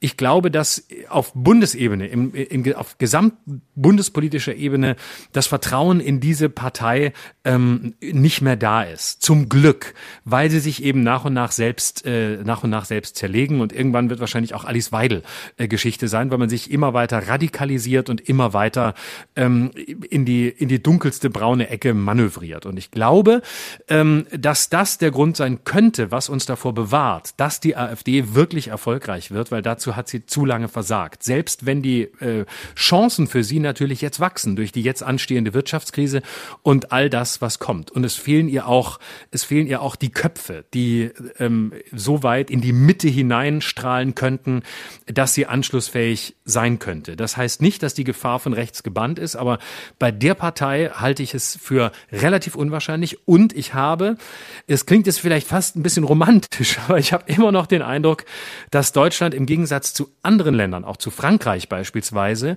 äh, da doch immer noch ein gewissenhafter Schüler der eigenen Geschichte ist und einfach verstanden hat, dass man mit rechtsextremistischen Kräften keine Probleme löst, sondern nur neue schafft. Und ich glaube, dass dieser, diese Haltung oder dieser Eindruck noch, noch nachwirkt, stärker als in anderen Ländern. Also ich muss erstmal sagen, ähm, keine Regierung weiß, bevor sie an die Macht kommt, äh, welche Herausforderungen sie zu bewältigen hat. Insofern ist das keine Ausrede und auch keine Rechtfertigung dafür, dass diese Bundesregierung jetzt an ihrem eigenen Pragmatismus erstickt und äh, merkt, dass sie das alles, was sie versprochen hat, nicht einhalten kann. Das, ähm, das ist zu erwarten, wenn man sich zur Wahl stellt, dass Dinge passieren. Angela Merkel weiß ein Lied davon zu singen. Sie hat vier, fünf, wie viel Krisen bewältigen müssen, die vorher nie absehbar waren. Es ist also zu erwarten. Insofern ist es für mich auch keine Ausrede. Ähm, was ich glaube, ist, dass die Linke in Deutschland auch in gewisser Weise machtbesoffen ist, dass sie, ähm, dass sie vergisst, dass sie diese Macht wirklich auch nicht wirklich hat, denn sie ist eine, sie ist eine Partei von dreien, die die Regierung bilden. Mit Linke meine ich jetzt erstmal die SPD, die Grünen zähle ich schon fast gar nicht mehr dazu, die sind für mich eher neoliberal mittlerweile. Und die, diese Machtbesoffenheit, die führt dazu, dass sie, das meinte ich ja auch eben, einen ganz großen Teil der deutschen Bevölkerung auch indirekt gegen sich aufbringt. Also ich, ich habe das selten erlebt, doch so zu Zeiten von ein Herz und eine Seele, ähm, als ähm, Ekel Alfred noch da war, dass in der Bevölkerung so ein ausgesprochener Hass gegen die Sozis existiert, gegen die Sozis und die Grünen. Ich weiß nicht, ob du dich an die Folgen von Ein Herz und eine Seele noch erinnerst. Der, der, der Antagonist von, von Ekel Alfred war ja immer der Sozi und, ähm, das ist heute wieder ein bisschen so. Und ich finde, das hat etwas auch mit der mit der Weltfremdheit der Linken zu tun und auch der Grünen insbesondere und mit den Themen, mit denen sie sich beschäftigen und mit dieser ganzen Bubble, in der man sich mittlerweile aufhält auf irgendwelchen Foren und Diskussionsplattformen und meint, irgendetwas verändern zu können oder etwas Bewegendes zu tun. Dabei sind das nicht die Probleme der Menschen. Die Menschen wollen nicht darüber sprechen, ob Winnetou ein Buch ist, was indigene Minderheiten diskriminiert oder ob man den Sprachgebrauch umstellen muss und gendern sollte, sondern die Menschen wollen Lösungen für sehr konkrete Probleme haben. Wie werde ich meine Gasrechnung bezahlen? Oder ist es gerecht, wenn große Firmen wie Uniper Gewinne einstreichen und der Staat sie dann auch noch aufkauft und äh, Geld investiert in Unternehmen, die eigentlich genug hätten, um selbst zu überleben, während das Volk überhaupt nichts hat. Und genau in diese Lücke genau in diese Lücke trifft dann eben das, was die AfD macht. Und das war meine Frage eben an dich. Ich greife sie nochmal auf. Und das, was ja auch die Linke macht. Also wenn man Sarah Wagenknecht sprechen hört, ist sie überhaupt nicht weit weg von Alice Weidel. Nein, und Alice Weidel ist nicht weit weg von Sarah Wagenknecht, bis auf ein paar ja. kleine Unterschiede. Im vierten, fünften Absatz kommt bei Alice Weidel eben immer diese latente Ausländerfeindlichkeit vor und der schwarze Peter, den sie den Flüchtlingen zuschiebt. Und im vierten, fünften Satz kommt bei Sarah Wagenknecht vielleicht die Kapitalismusfeindlichkeit vor. Also das, das sind die kleinen Unterschiede, die es noch gibt. Im Großen und Ganzen nähern sich diese beiden Blöcke gerade bedrohlich aneinander an. Und um jetzt auf Markus Lanz zu kommen, vielleicht verbinden wir dieses Thema. Der Umgang des Establishments, der Umgang der, der alten großen Parteien oder überhaupt der Mitte der Gesellschaft mit diesen Extremen ist im Augenblick eben tatsächlich sehr paralysiert und auch sehr konditioniert und sehr uneffektiv. Und du siehst das in diesen diesen Diskussionsrunden. Markus Lanz drängt Sarah Wagenknecht in die Ecke, er bombardiert sie mit Fragen, er unterbricht sie am laufenden Band und alle Kommentare und alle Kritiken an der Sendung richten sich gegen Markus Lanz und sind für Sarah Wagenknecht. Sarah Wagenknecht wird als Heldin gefeiert, die das deutsche Volk in Schutz nimmt vor dem Angriff der Intellektuellen, die das deutsche Volk verraten haben. Und das ist wirklich ein, ein sehr heikler Punkt, an dem wir gerade stehen. Das ist ein Punkt, du sagst zwar, dass die AfD eine Ostpartei sei, sie kann sehr schnell eine Westpartei werden. Sie kann sehr schnell Stimmanteile haben, die ihr Macht ermöglichen. Und das ist ja unser gemeinsames Ziel, und ich denke auch deine Auffassung, das zu verhindern. Natürlich, ähm, ja, ja, keine Frage. Das, ich habe ja auch nur gesagt, ich sehe es hier etwas, äh, noch etwas optimistischer. Aber das heißt nicht, dass ich damit die Gefahr verharmlosen will, sondern nur das, was ich aus der bisherigen Geschichte der Partei schließe. Wobei die Wahrnehmung, dass man dann Sarah Wagenknecht verteidigt in bestimmten, äh, in, in, in bestimmten Netzwerken, ähm, das ist natürlich auch äh, die Wahrnehmung äh, einer, einer bestimmten Bubble, die wir natürlich auch genau beobachten. Ja, das stimmt. Ich glaube, dass das die, ne, also äh, ich glaube nicht, dass Markus Lanz mit seiner Art zu fragen ähm, und mit seiner Art auch sehr hart zu fragen, vielleicht auch manchmal äh, zu scharf zu fragen oder jemanden in die Ecke zu drängen, dafür sorgt, dass es äh, eine eine, Solidarität ähm, mit Sarah Wagenknecht oder welchem Gast auch immer gibt. Also, doch, doch, doch, doch, ähm, das glaube ich schon. Also dann er, er macht sie damit zum Opfer und die Leute solidarisieren das sich macht lieber sie mit dem Opfer. Das, das macht, sie, sie auch, ja, aber sie ja? ist ja auch sehr populär, muss man sagen. Wenn du ihre Umfragewerte siehst, wenn sie heute ne, die Linkspartei anführen würde, wird die Linkspartei zehn Prozent mehr haben. Ja, aber ich würde, wäre immer sehr zurückhaltend bis äh, ablehnend der Haltung gegenüber, dass Markus Lanz jemanden zum Opfer macht. Das tun die immer selbst, die dort sitzen und genau diese Agenda für sich haben. Also ich sehe keinen anderen Zugang ähm, journalistisch äh, als den im Zweifel solche Leute zu stellen durch harte Fragen. Ob man Bin den Stil von Meinung. Markus Lanz immer mag oder nicht, ist eine andere Frage. Aber ähm, neulich hast du ja äh, sehr schön äh, beschrieben, wie er Karl Lauterbach ähm, äh, in die in die Mangel genommen hat, wo du selbst sagtest, äh, da saß er plötzlich und hat Karl Lauterbach gefragt, ob diese ganzen Maßnahmen überhaupt noch sinnvoll sind und hat ihn äh, und hat ihn dargestellt als den den weltfremden Typen, ähm, der als äh, Gesundheitsminister der viertgrößten Industrienation immer noch nicht verstanden hat, dass Das Corona von nicht vorbei ist. Das Ne, ist nicht meine Kritik Und das ist ja auch seine Arbeit. Also das ist ja, Nee, da nee, könnte man auch sagen, ähm, man solidarisiert sich jetzt mit Karl Lauterbach, weil Markus Lanz plötzlich seinen Ex-Buddy in die Mangel nimmt. Nee, nee, nee, das ist nicht meine Kritik an ihm. Also er kann so scharf fragen, wie er will, er kann so investigativ sein, wie er möchte, das ist nicht das Problem. Im Gegenteil, das finde ich sogar gut. Ich habe das Gefühl, dass er in letzter Zeit nicht mehr Moderator ist, sondern Mitdiskutant. Und er redet wirklich sehr viel, er redet sehr viel von sich, er vertritt sich auch und das ist auch in Ordnung. Manchmal ist es mir einfach zu viel und dann möchte ich ihn lieber als Moderator haben und auch die Antworten seiner Gäste erstmal zu Ende hören. Ich weiß nicht, ob du die Folge gesehen hast mit Friedrich Merz wo es ganz extrem war. Also wo, wo Friedrich Merz kaum einen Satz zu Ende sprechen konnte und Lanz immer wieder reingegangen ist und immer wieder auch sein Ding dazugepackt hat. Und da, das hast du ja auch gesagt, finde ich, überschätzt er seinen Posten. Und er missbraucht auch seinen Posten, ganz ehrlich gesagt. Nö, finde ich nicht. Also das sehe ich anders. Ich finde, dass das, äh, aber ich will jetzt gar nicht zu, sehr- zu lange über Markus Lanz Ja, reden, weil wir eigentlich bei anderen sehr interessanten Themen Finde sind. ich Ich mag diese Haltung. Äh, Es gefällt mir nicht immer, wie er es macht. Es gefällt mir auch nicht, im- nicht immer, wie er, wie er unterbricht. Ich würde mir da auch manchmal ein bisschen mehr äh, Raum und Luft für, für Gäste wünschen. Äh, Und er verliert sich manchmal in der Begeisterung darüber, wie hart er fragt. Aber dass er eine Alternative darstellt zu den anderen Moderatoren, weil er in einem anderen Segment ist, nämlich in der Unterhaltung, weil es, weil es eine Late-Night-Talkshow ist und eben keine klassisch politische Talkshow wie die anderen, weswegen er auch anders besetzen kann als andere, dass er da als Moderator meinungsstärker ist und sich stärker einbringt, finde ich in der Gesamt, ähm, in der Gesamtarchitektur der deutschen Talkshow-Landschaft eine erfrischende Ausnahme. So, aber da kann man unterschiedlicher Meinung sein. Das Ja, und nicht das so ist sehr ja, ja, Thema und sein. das müssten wir jetzt ins Detail gehen, ist auch nicht unser Job, Markus Lanz hier jetzt zu coachen. Das soll er Genau. schon selber machen. Haben wir jetzt schon getan. Eigentlich, ich, ich schreibe mal eine Rechnung hin, aber dass er uns mal was überweist. Ich sch schreibe nochmal die Timecodes der Podcasts raus, wo wir ihm gesagt haben, was er anders machen kann. Und äh, dann gucke ich mal, ob er überweist, weil ich finde, er hat schon zu viel von uns mitgenommen an Tipps. Ja. Aber lass uns noch mal ganz kurz auf Italien eingehen. Ich wollte zu Ja, Italien genau. noch ein paar Worte sagen. Ja, los. I Italien ist ein wirklich kompliziertes Land. Es ist zweigeteilt in Nord und Süd und äh, die Konservativen im Norden verachten die äh, Süditaliener, so wie die Süditaliener auch keinen besonderen Fable haben für Norditalien. Es gibt es gibt äh, Material, äh, es gibt materialistische Unterschiede. Es ist, der Norden ist einfach viel reicher, er ist viel näher an Europa, an Zentraleuropa dran und der Süden ist ganz anders, ist italienischer, ist ist ärmer, ist originärer. Und bei diesen Wahlen, die das immer ein bisschen widerspiegeln, die Zerrissenheit Italiens, da gewinnt eben mal die eine, mal die andere Seite Oberhand.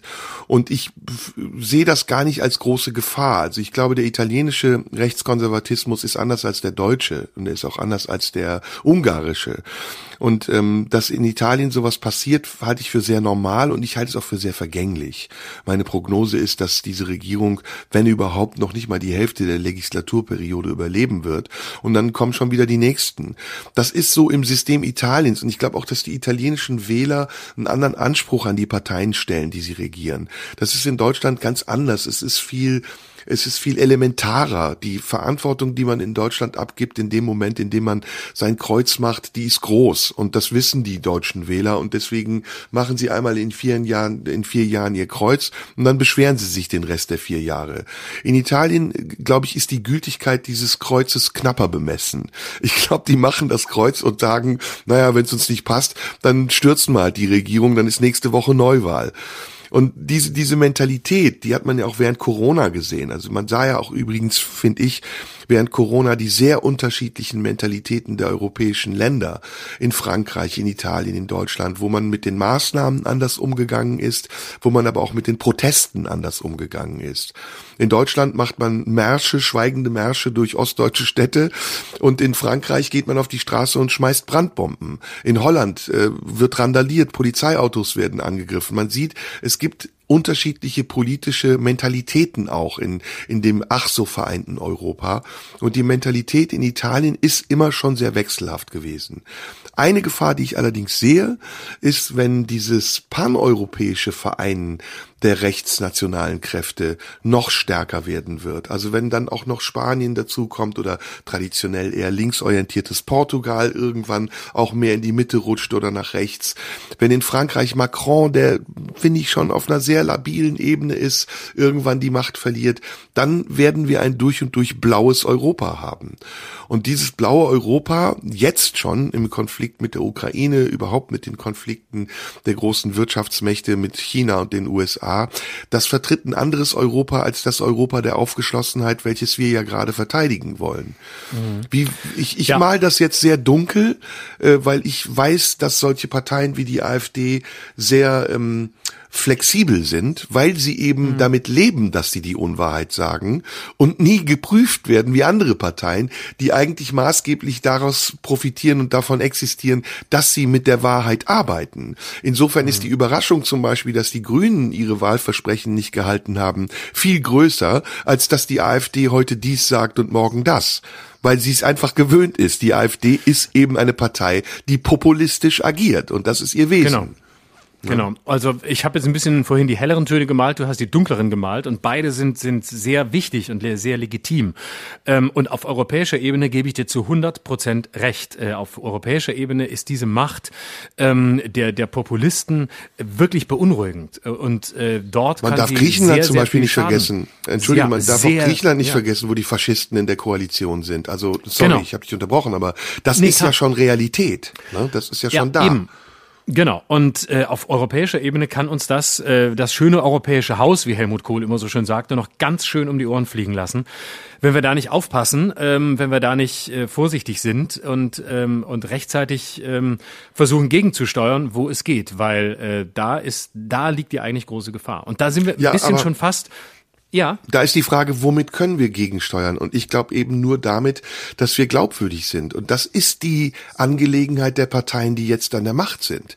Da muss die FDP, da müssen die Grünen, da müssen die SPD sich auch einfach an ihre eigenen Grundsätze erinnern und für diese Grundsätze stehen. Und nicht nur um der Macht willen irgendwelche welche Kompromisse eingehen oder einknicken. Und das beginnt bei vielen kleinen Dingen, von denen wir gesprochen haben. Der Gasumlage oder Tarifautonomie, Arbeitsplätze Arbeitsplätze, gerechte Bezahlung und so weiter und so fort.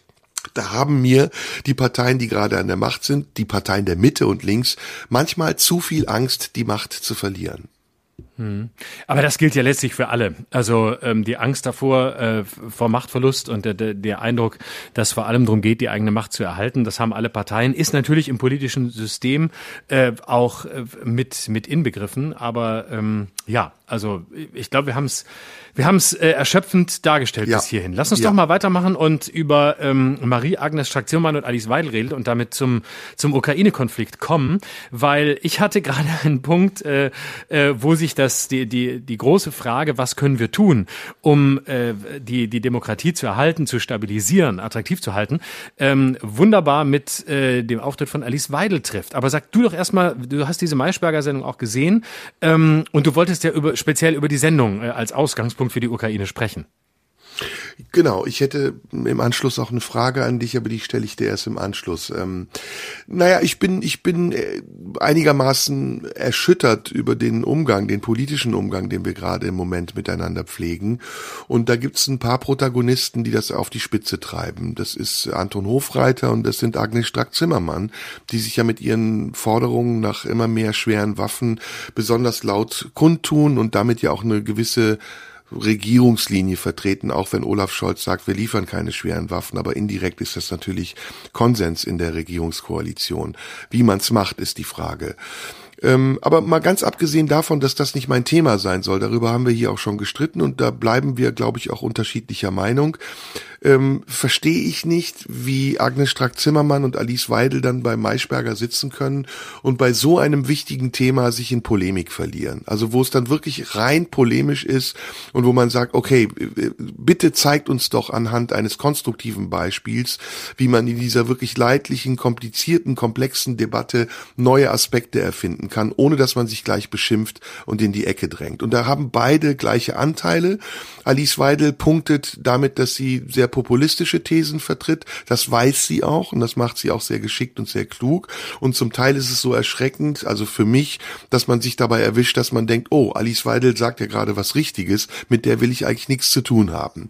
Zum Beispiel, dass sie Agnes Strack-Zimmermann vorwirft, und das finde ich sehr berechtigt, dass äh, Frau Strack-Zimmermann als Lobbyistin der Rüstungsindustrie spricht und natürlich ein Interesse daran hat, dass Waffen in die Ukraine geliefert werden. Das verschweigt sie in solchen Gesprächen. Sie könnte es ruhig souveräner vertreten, damit man auch als Zuschauer weiß, woran man mit ihr ist.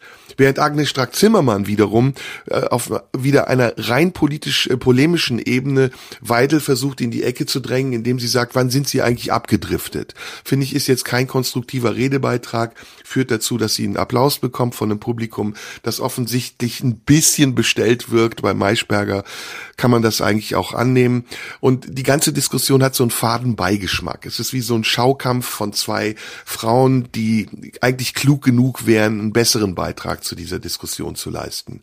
Anders ist es bei Sarah Wagenknecht, die sich ja, wie ich finde, sehr klar positioniert hat und bei dieser Position auch bleibt. Sie ist manchmal ein bisschen redundant und äh, entwickelt ihre Position nicht mit der Situation, sondern sie bezieht sich auf ihre Position, die sie immer schon hatte und das verstehe ich ehrlich gesagt nicht, weil die Situation ja im Moment sehr schnell sich verändert und viele neue Aspekte auch hinzukommen und ich ja auch eine gewisse Flexibilität erwarte von Politikern in solchen Momenten auch sagen zu können, okay, ich habe mich geirrt, heute sehe ich es anders oder ich sehe es ein, dass das, was ich vor zwei Tagen gesagt habe, nicht richtig war.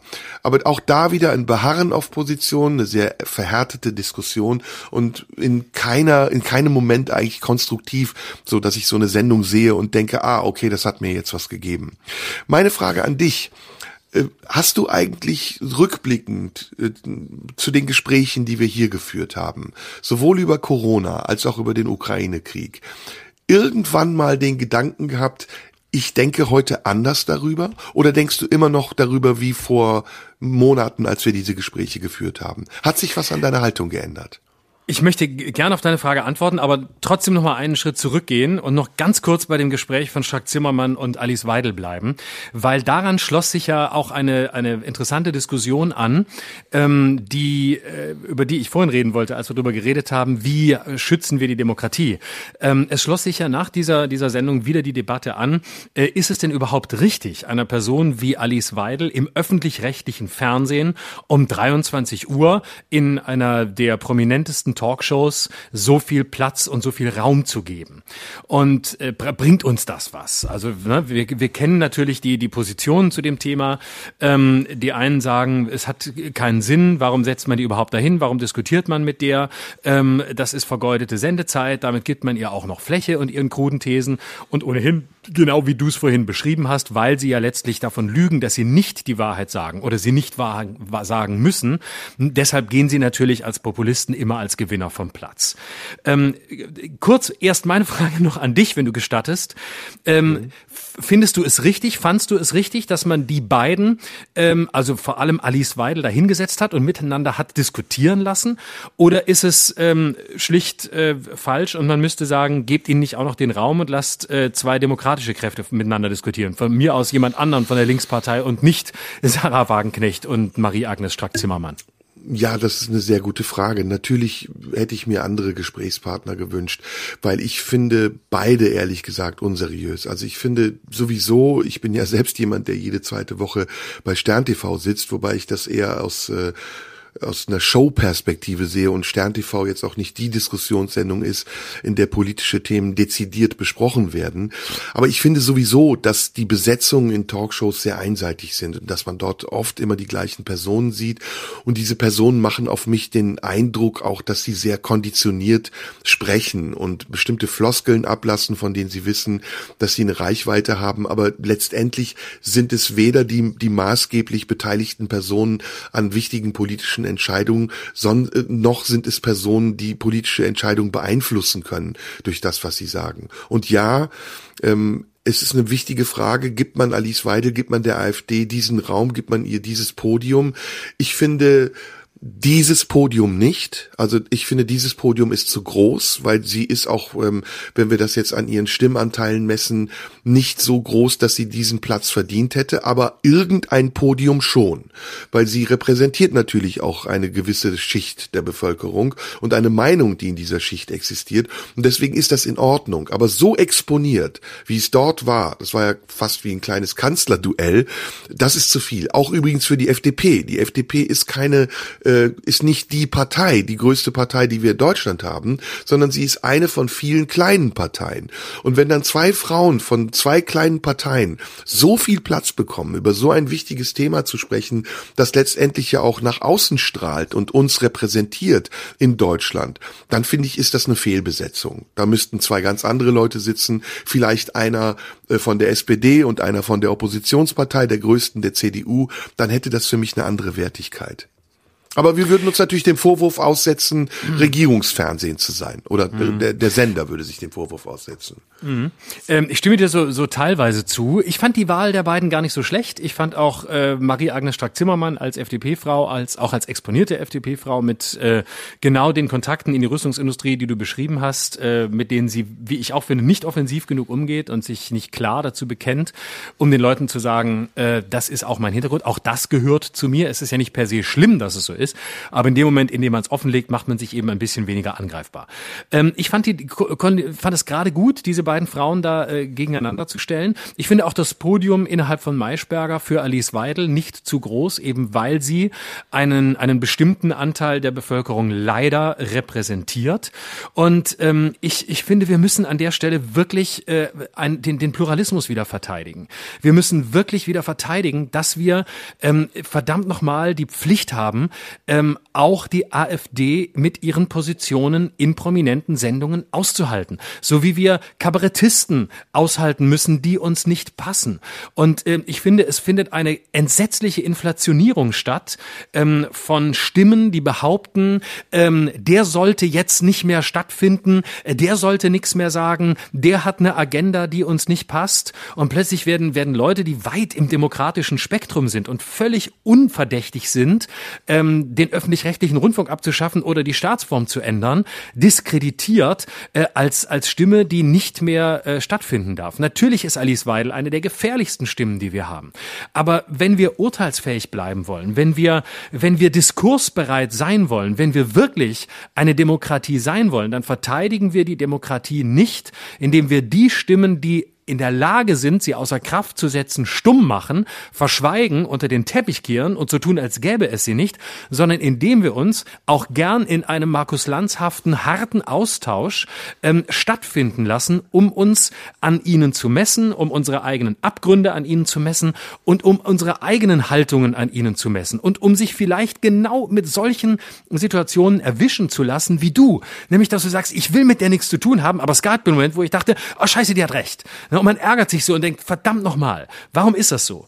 Und genau darum geht's. Und wenn wir, wenn wir äh, demokratisch sein wollen, dann ist das erste, ist unsere erste Pflicht, dass wir innerhalb von Austauschsphären sind. Und das heißt, dass wir auch die schlimmsten Stimmen uns anhören und mit ihnen diskutieren. Natürlich nicht in einer Solo-Show und deswegen war es gerade gut, dass Maischberger mit Agnes Strack-Zimmermann jemanden dagegen gesetzt hat, um mir natürlich nicht eine Solobühne zu bieten, wie sie beispielsweise Karl Lauterbach bekommt, äh, wenn er über, über Corona spricht, sondern dass man sie einordnet. Aber ähm, im Moment finde ich es eine so gefährliche Tendenz, dass man glaubt, man wird dessen, was man als das Böse oder als das Falsche identifiziert hat, habhaft, indem man es einfach nicht mehr stattfinden lässt, sondern glaubt, die Welt wird besser, ähm, wenn wir nur noch die stattfinden lassen, die uns gefallen, die das Richtige sagen, die garantiert auf der richtigen richtigen Seite stehen. So einfach funktioniert Demokratie nicht. Und aus diesem Grund, weil ich diese Diskussion für so wichtig halte, fand ich es sogar richtig, dass Alice Weidel da saß, wenngleich ich bei jedem zweiten Satz hätte kotzen können. So. Ja, gut, also du hast jetzt zwei Dinge miteinander vermischt und ähm, natürlich hast du vollkommen recht in dem, was du sagst und ich teile da deine Meinung, dass wir äh, das demokratische Spektrum so abbilden müssen, wie es ist. Da sind wir einer Meinung, sehe ich genauso und ich möchte auch niemanden verbieten. Es ging mir gar nicht um Canceln oder darum, irgendwen mundtot zu machen. Aber deine Frage war ja anders. Du hast ja gesagt, ja, ja. War, das, war das Podium angemessen? Also bist du der mhm. Meinung, dass dieser Platz, den die dort bekommen haben, der richtige war oder hätten es andere sein müssen? Und darauf habe ich dir geantwortet. Und ich bin, genau. ich bin natürlich Profi genug, um zu wissen, dass solche Sendungen auch äh, nach ähm, bestimmten Kriterien besetzt werden und dass sich natürlich die Redaktion von Maischberger freut, wenn da eine Agnes Strack-Zimmermann äh, Alice Weidel gegenüber sitzt und die beiden so nach ähm, Hahnkampfart eine Show erster Güte abliefern. Ist ja auch Sinn und Zweck. Deswegen gibt es Talkshows, damit die Leute genau. sich daran erfreuen, wie andere sich streiten und nicht äh, darüber nachdenken, wie sie sich nicht streiten sollten. Dann hätte eine Talkshow keinen keinen Sinn mehr. Was ich meinte, war aber was anderes. Also ich glaube, mhm. ähm, ich glaube, dass wir im Moment an einem Punkt sind, an dem das Miteinander reden sehr kompliziert geworden ist, ohne dass wir gleich in Plattitüden fallen oder uns Vorwürfe machen oder versuchen, den anderen in irgendeiner Form aus dem Weg zu schieben. Und es wäre eigentlich ein, ein Paradebeispiel für diese Form von Respektkultur, wenn wir auch in den Shows, in diesen Talkshows, ohne Rücksicht darauf, ob wir vielleicht Quoteneinbußen haben, Beispiele dafür geben, wie man konstruktiv miteinander umgehen kann und nach Lösungen ringen und suchen kann. Und so das, wie wir. Das, ja, ja, wirklich. Also du sagst das vielleicht. Ja, ganz ernsthaft. Aus, ich meine das Nein, ja ich, absolut. So ich wie auch. Wir. Ich auch. Es, ja. ja. genau. Bisschen und, und schon. Ich, und ich glaube, dass das zum Beispiel das Gegengewicht ist zu dem Populismus der Extremisten, die ja eben auf diese Zuspitzung setzen, die ja gerade wollen, dass man so spricht miteinander, da, weil sie wissen, dass sie damit punkten, weil die, sie wissen, dass sie damit an der Oberfläche bleiben und niemand hinterfragt, was eigentlich unter dieser Oberfläche Oberfläche an Haltung vorhanden ist. Und das ist zum Beispiel für mich auch schade oder war ein Aspekt, den ich sehr schade fand, dass man da Alice Weidel nicht auf den Zahn fühlt und sagt, okay, ihre Phrasen mal dahingestellt, aber was ist eigentlich dahinter? Und wie stellen Sie sich eigentlich vor, wie es sein soll, wenn Sie kritisieren, dass die Bundesregierung das und dies und das nicht tut, was sie tun sollte? Wie würden Sie es denn tun? Und, und da fehlt es ein bisschen und, und da ist die Methode Lanz mir dann auch wiederum zu oberflächlich, weil sie auch sehr unruhig wirkt auf mich. Lanz wirkt auf mich immer unglaublich unruhig und getrieben und ungeduldig. Und ich glaube, es gäbe die Möglichkeit in solchen Diskussionsrunden, ich weiß gar nicht, ob es die in Deutschland gibt, in irgendeiner Fernsehsendung, die Leute dazu zu zwingen, auch in anderer Art und Weise Farbe zu bekennen und somit den Zuschauern auch Alternativen zu bieten und vielleicht sogar politische Bildungsarbeit zu leisten. Denn für mich ist jede Talkshow im Endeffekt nichts anderes als politische Bildungsarbeit. Ja, eigentlich schon. Ja, aber das da folgen eben Talkshows zu sehr dem dem dem Prinzip äh, dem, dem Arena-Prinzip, nämlich ähm, möglichst äh, zwei Leute aufeinander loszulassen, die eben äh, so miteinander äh, diskutieren, dass es auch oft an der Grenze zum populistischen ist und äh, dass es möglichst ähm, am nächsten Morgen eben auf der Eins der Bild oder sonst wo die Schlagzeile gibt, die man haben will als Sendung, damit man noch mehr Zuschauer bekommt. Aber das das ist Talkshow-Logik. Lass uns doch äh, vielleicht übergehen zu ähm, der Frage, die du an mich ich gerade hattest, die ich nicht vergessen möchte, nämlich ähm, die Frage, ob ich Dinge schon äh, anders gesehen habe oder relativiert habe hinsichtlich Corona oder hinsichtlich des Ukraine-Kriegs, also Themen, über die wir hier ja schon sehr oft und äh, in einer sehr konstruktiven Art und Weise auch äh, sehr, ähm, ja, sagen wir mal, mit unterschiedlichen Positionen geführt haben. Und meine Antwort wäre, ja, ich habe natürlich, ich habe schon sehr oft äh, drüber nachgedacht, ähm, äh, ja, oder, oder sagen wir mal, bin, bin einer gewissen Unsicherheit bei dem Thema inne geworden oder bei beiden Themen inne geworden und sehe natürlich, dass die, ähm, dass dass es sehr, dass die andere Seite, die du häufig vertreten hast, ähm, oder es war ja gar nicht mal so sehr die andere Seite, aber die andere, die andere, das andere Spotlight, das du gesetzt hast, ähm, seine seine Legitimität hat. Bei Corona bin ich bis heute, äh, gerade jetzt wahrscheinlich mehr denn je der Frage, ähm, na ja, wie, wie gehen wir jetzt in, in diesen Winter? Also ich halte so Joe Biden Aussagen, Corona ist jetzt beendet, für, für gefährlich und für, für, für zu einfach. Ähm, aber äh, ich finde auf der anderen, sehe natürlich auf der anderen Seite auch das, worauf du immer wieder hingewiesen hast, nämlich, äh, dass die Maßnahmen jetzt äh, für den Winter ähm, ja, eben, sagen wir mal, sehr singulär im internationalen Vergleich sind ähm, und sehr, sehr streng sind und äh, gerade für unsere Branche natürlich auch viele negative Auswirkungen haben werden. Und sehe das mit, sehe das mit großer Ambivalenz, würde ich sagen, weil äh, ich auch mittlerweile den Eindruck habe, ähm, ja, die, die großen Gefahren, die die Einschränkungen gerechtfertigt haben, sind so nicht mehr da. Corona hat sich verändert. Ich würde nicht so weit gehen, jetzt gleich zu sagen, es ist endemisch geworden, aber es ist ähm, wahrscheinlich stärker endemisch, als es pandemisch ist, weil die große Gefahr, ähm, dass äh, Krankenhausbetten nicht mehr reichen äh, und ähnliches, die ist ja so nicht mehr da und wird mutmaßlich, wenn nicht noch eine ungeheure Variante kommt, im Herbst und Winter auch nicht so da sein. Trotzdem äh, gibt es gibt eine Regel Chaos nach wie vor, dass man lange auseinandernehmen kann, dass das mir auch schleierhaft ist. Ähm, wenn ich im Flugzeug sitze, muss ich jetzt keine Maske mehr tragen bei Lufthansa. Wenn ich aber in den Zug steige und die gleiche Strecke im ICE mache, muss ich sie doch tragen. Ähm, Im Bordrestaurant ist äh, faktisch maskenfreie Zone, außer es ist zufällig ein harter Aufseher da, der sagt, zieht bitte die Masken auf. Ähm, in der zweiten oder ersten Klasse muss man mit Maske sitzen und wird schief angeguckt, wenn man zum Kaffee trinken sie mal abnimmt.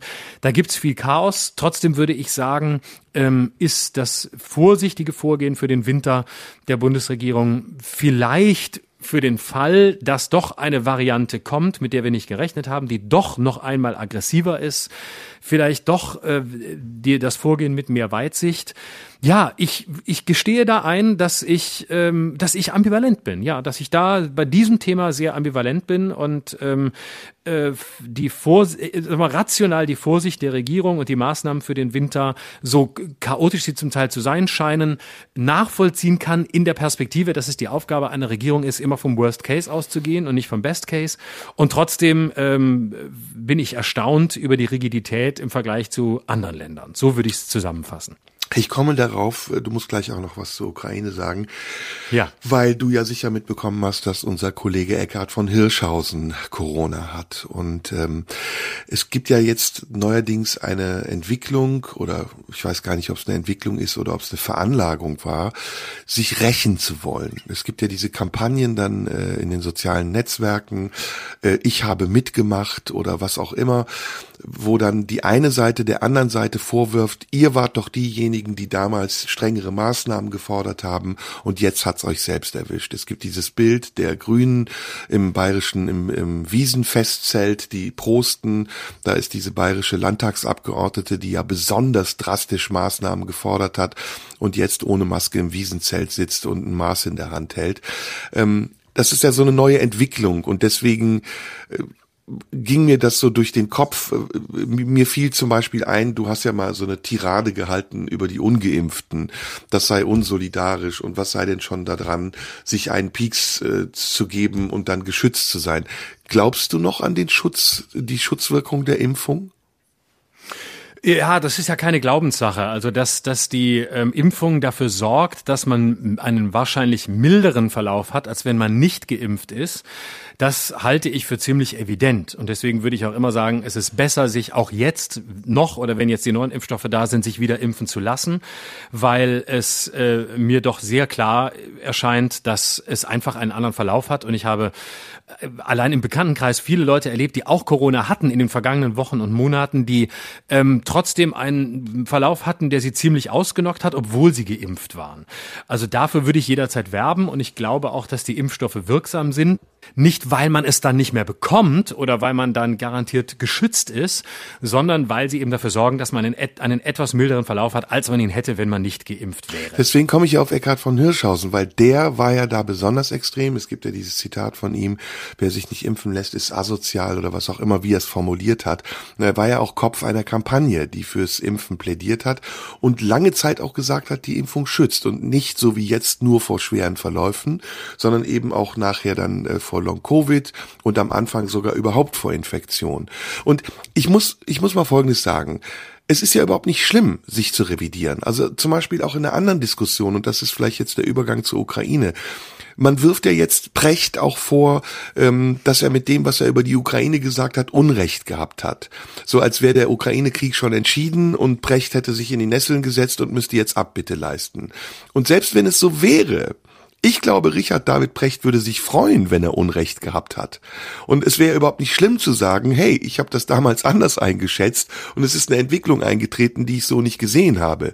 Aber diese hämische Freude daran, dass jemand, der nicht der eigenen Meinung war, jetzt überführt worden ist und deswegen büßen soll, das ist etwas Neues. Und deswegen, ich wollte dich da jetzt gar nicht äh, überführen oder in irgendeine Richtung drängen, sondern ich wollte nur wissen und ich bin dir dankbar dafür, dass du das so offen sagst, äh, bist du ambivalent? Hast du, wägst du ab oder siehst du Dinge heute anders? Und so, auch im Ukraine-Konflikt. Siehst du Dinge anders oder bist du immer noch der Meinung, die du vor zwei, drei Monaten hattest?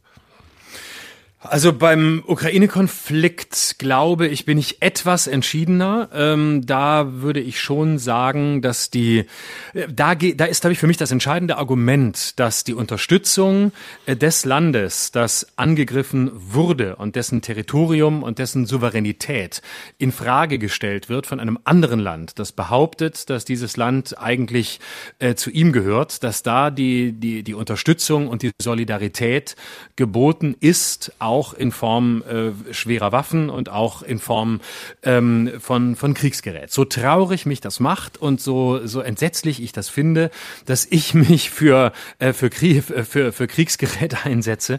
Aber das ist für mich in dem Fall die Prämisse, die über allem steht, dass hier ein souveräner Staat angegriffen wurde, der unterstützt werden muss, damit er seine Souveränität behalten kann.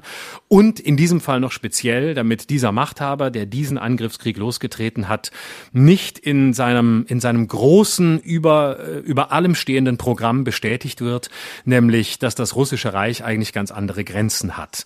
Und in dieser Gemengelage bin ich bei der Ukraine-Frage, glaube ich, weniger ambivalent und entschiedener, ähm, wegen dieser Prämissen. Und weil ich da immer noch der Überzeugung bin, ähm, es ist möglich, nicht, dass die Ukraine einen Krieg gewinnt, darum geht es gar nicht, sondern dass es ist möglich, diesen Angreifer äh, zurückzudrängen und es ist möglich, dass die Ukraine in eine Position kommt, kommen kann, in der genau die Friedensverhandlungen dann möglich sind, die du schon so lange forderst, die aber nicht möglich sind, solange man auf der anderen Seite einen Machthaber hat, der einfach sagt, diese, ich, das ist eine Spezialoperation, dieses Land gehört zu Russland, Punkt.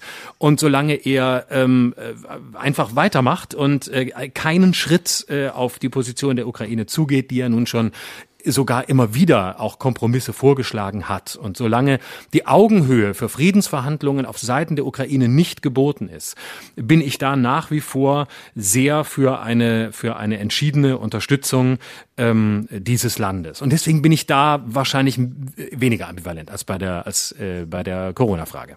Hm, hm. Ja, das, äh, ja, es ist, es, was soll ich dazu sagen? Kann man nicht mehr viel zu sagen, haben wir eigentlich jetzt alles durch. Ähm, das Einzige, was mir durch den Kopf geht gerade, ist ähm, die Frage, auf was für Informationen beziehen wir uns eigentlich, wenn wir uns Urteile bilden? Und haben wir uns wirklich genug Informationen besorgt und wissen wir wirklich genug, um das zu glauben, was man uns sagt? Und ähm, das klingt jetzt sehr schwurbelig, würden manche sagen. Ähm, manche sagen vielleicht sogar Putin verstehend. Aber ich bin immer noch der Meinung, dass wir es hier auch mit einem Informationskrieg zu tun haben. Und dass viele Dinge sehr schnell gesagt und behauptet werden und zur Wahrheit werden, ohne dass man es wirklich nachweisen kann. Jedenfalls nicht aus der Entfernung, vielleicht aus der Nähe. Das ist was anderes.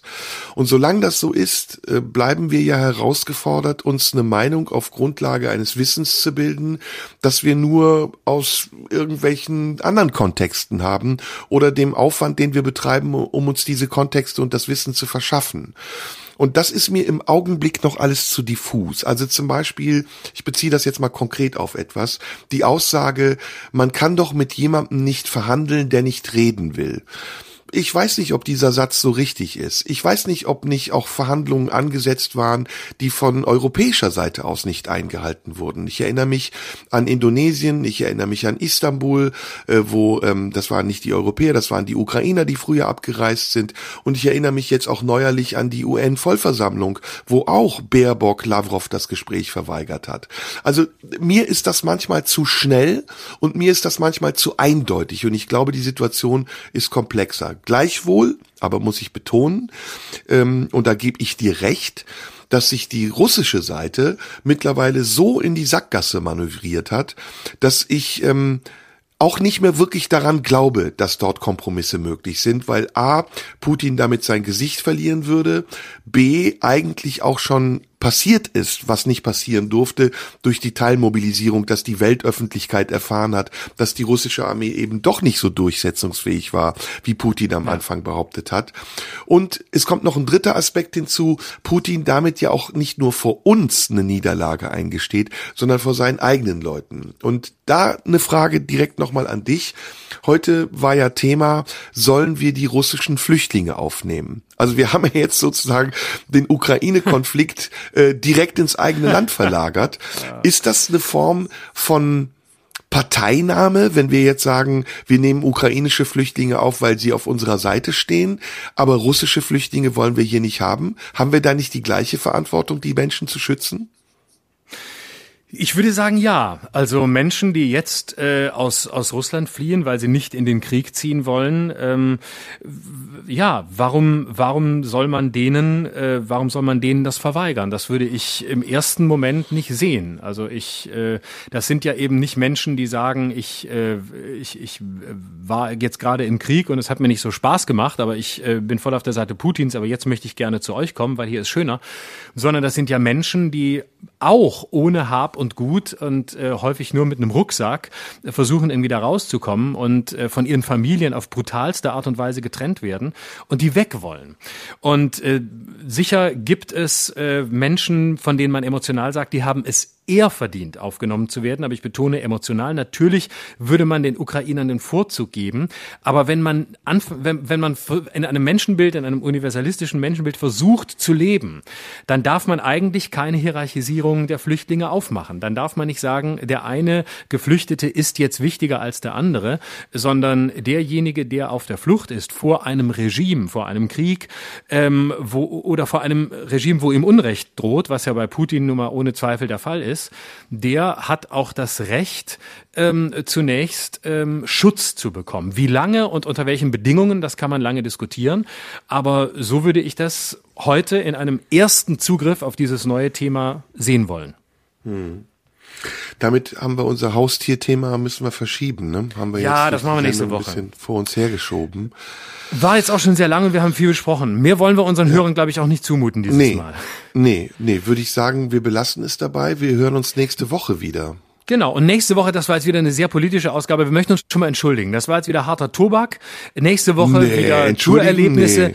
Wir wollen nächste Woche wieder Tourerlebnisse, Haustiere und Kinder. Wieder bisschen, bisschen volkstümlicher sollen wir wieder werden, um, um auch noch, noch mehr Hörer und Hörerinnen zu bekommen, mm. die den Podcast dann gerne abonnieren, weil sie sagen, die beiden sind einfach so nett. Und wir wollen nichts anderes als wahnsinnig nett sein und niemals ironisch. Na, also entschuldigen kommt gar nicht in Frage.